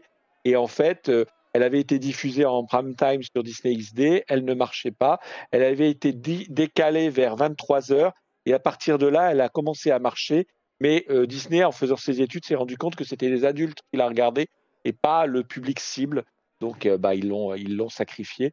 Et s'il vous plaît, s'il vous plaît, s'il vous plaît, allez voir sur Disney Plus une, euh, une série animée qui s'appelle Tron la Révolte en 20 épisodes. Et je pense que les, les fans de Goth ne peuvent que aimer. Je pense quand même qu'il est important qu'ils voient Tron l'héritage. Peut-être il me semble que c'est. Alors évidemment, non mais pour moi, pour moi, actuellement, il faut d'abord commencer par Tron la Révolte qui vous montre vraiment toute la richesse que pourrait ou que devrait être l'univers de Tron. Et ensuite, une fois que vous avez ce bagage-là, alors vous allez voir le Tron historique qui date de 82, mais avec vraiment cette, euh, cette volonté de se dire je regarde un objet cinématographique, un ovni cinématographique, parce qu'il est très bizarre à regarder. Et après, vous pouvez regarder le numéro 2 qui s'appelle Tron la révolte, euh, l'héritage, pardon, D'ailleurs, Tron la Révolte est plutôt inspiré de cet univers-là, notamment dans la bande-son euh, qui a été faite par les Daft Punk, qui lui a plus les codes des, blockbusters, mais qui à l'époque a fait four aussi, mais qui est vraiment très très beau à voir aussi et très intéressant à suivre. Voilà. Donc désolé, moi je, moi je ne m'élève pas, je vends ma soupe. Je veux absolument que vous aimiez, euh, que vous découvriez ça. Si je peux faire découvrir à deux, trois fans de Goth euh, l'univers de Tron, et euh, à, rameuter à moi une troupe pour défendre Tron, je serais très content. Pour finir, au niveau d'actualité, le 15 avril, vous avez le meeting de printemps. Vous vous proposez de vous rejoindre pour pouvoir visiter les deux parcs Disneyland Paris. Alors ça peut faire un peu cet dit comme ça, euh, quand on n'est pas trop euh, dans, ce monde-là. Mais euh, c'est comme ça que bah, c'est comme ça même que Laurent et moi nous connaissons. En fait, c'est le début des années 2000. Euh, grâce à ce forum-là, on a pu comme ça créer une vraie communauté de fans. Et donc on se retrouve encore euh, trois, quatre fois par an à Disneyland Paris parce que c'est l'endroit le plus évident pour se retrouver quand on, on aime Disney. mais ça nous arrive aussi parfois d'aller voir des films au cinéma ensemble, d'assister à des projections spécifiques, etc. Il y en a une en avril sur Atlantide, l'Empire perdu, par exemple, Gamet qui, euh, qui, vient, euh, qui est la voix française de Milo, mais qui est aussi la voix française de Marty de Retour vers le futur, pour ceux à qui ça parle, et qui est présent également. il y a également la projection du film d'animation Dingo et Max le 3 juin, Club des Étoiles à Paris. Je vous invite à aller sur le forum Disney Central Plaza, quel que soit l'événement qui aura lieu, euh, il sera mis en avant sur, sur le forum et vous pouvez nous rejoindre si jamais le cœur vous en dit. passer quelques temps avec nous, soit aller voir un film, soit aller soit aller euh, faire des attractions à, Disneyland Paris. Nous, après, on, je vous rappelle qu'on peut vous retrouver donc, sur Facebook, Twitter, Instagram. Même, euh, je crois que vous aviez avant LinkedIn, je ne sais pas si c'est encore le cas. Oui, oui, on a LinkedIn aussi. LinkedIn. Et puis voilà, façon Twitch, et vous, on peut vous retrouver sur le site. Alors, tout ce qui est actualité, tout ce qui est même euh, savoir encyclopédique sur Disney. Il y a également une, une super playlist musicale du Disney qui est, qui est souvent souvent mis à jour. Oui, on a, on a 41, on vous propose 41 playlists actuellement à l'heure l'enregistrement qui sont disponibles sur Spotify et ou Deezer. D'accord. Et donc vous cherchez, de toute façon, chaque fois que vous nous cherchez, c'est simple, vous tapez Chronique Disney, on est toujours sous cette appellation partout et vous nous trouverez toujours partout comme ça. Pour reparler juste du, site en termes d'actualité, il faut aussi noter qu'on a un, fil d'actualité qui, nous permet en fait de parler de, divers sujets avec euh, une rétrospective euh, hebdomadaire, avec tous les sujets importants, etc. Donc c'est aussi intéressant d'aller sur le site pour ça. Et ça, c'est en plus de nos, de nos chroniques, hein, de, nos, de nos critiques de films, d'attractions, d'œuvres en tout genre, où là, c'est quotidien. Tous les jours, il y a euh, une, voire deux, voire trois parfois, nouvelles fiches qui est mise en avant sur le site. Donc en fait, l'actualité est constamment là. Et on est un site qui, aime beaucoup gratter aussi ce qui s'est passé dans, dans, le passé. On a le créateur du site qui est, qui est aussi passionné d'anciennes émissions et de téléfilms d'époque, etc. Donc vous, vous savez jamais en fait chaque jour ce qui peut vous tomber dessus. Ça peut être un vieux, un vieux téléfilm Walt Disney dans les années 70 ou un court métrage en noir et blanc des années 20. Ou alors ça peut être la critique de Ant-Man et la guêpe Quantum Mania ou, ou, d'un, ou de la saison 3 de Mandalorian. C'est très très varié et euh, le site euh, vit euh, vraiment tous les jours de cette façon. Merci à vous deux. Puis merci aussi, chers auditeurs. Je vous rappelle qu'en plus de pouvoir vous informer sur l'univers de Trône de Fer, sur la partie blog et Wikipédia du site de la Garde de Nuit, vous pouvez nous rejoindre sur Facebook, Twitter, Instagram, YouTube, Twitch et bien évidemment le forum. Sinon, à lundi prochain pour le prochain épisode de La Chandelle de Verre et au mois prochain pour le dixième épisode de La Gardez-vous. En attendant, vous pouvez donner vos avis sur les émissions par Corbeau, sur toutes vos applis de podcast ou même sur YouTube. Et surtout, n'hésitez pas à écouter ou réécouter les épisodes précédents de La Chandelle de Verre, de, de Verter, de La Gardez-vous et du Son du Mur. Au revoir et à bientôt. Au revoir David. Au revoir Laurent. Au revoir, merci à toi. Au revoir, merci beaucoup.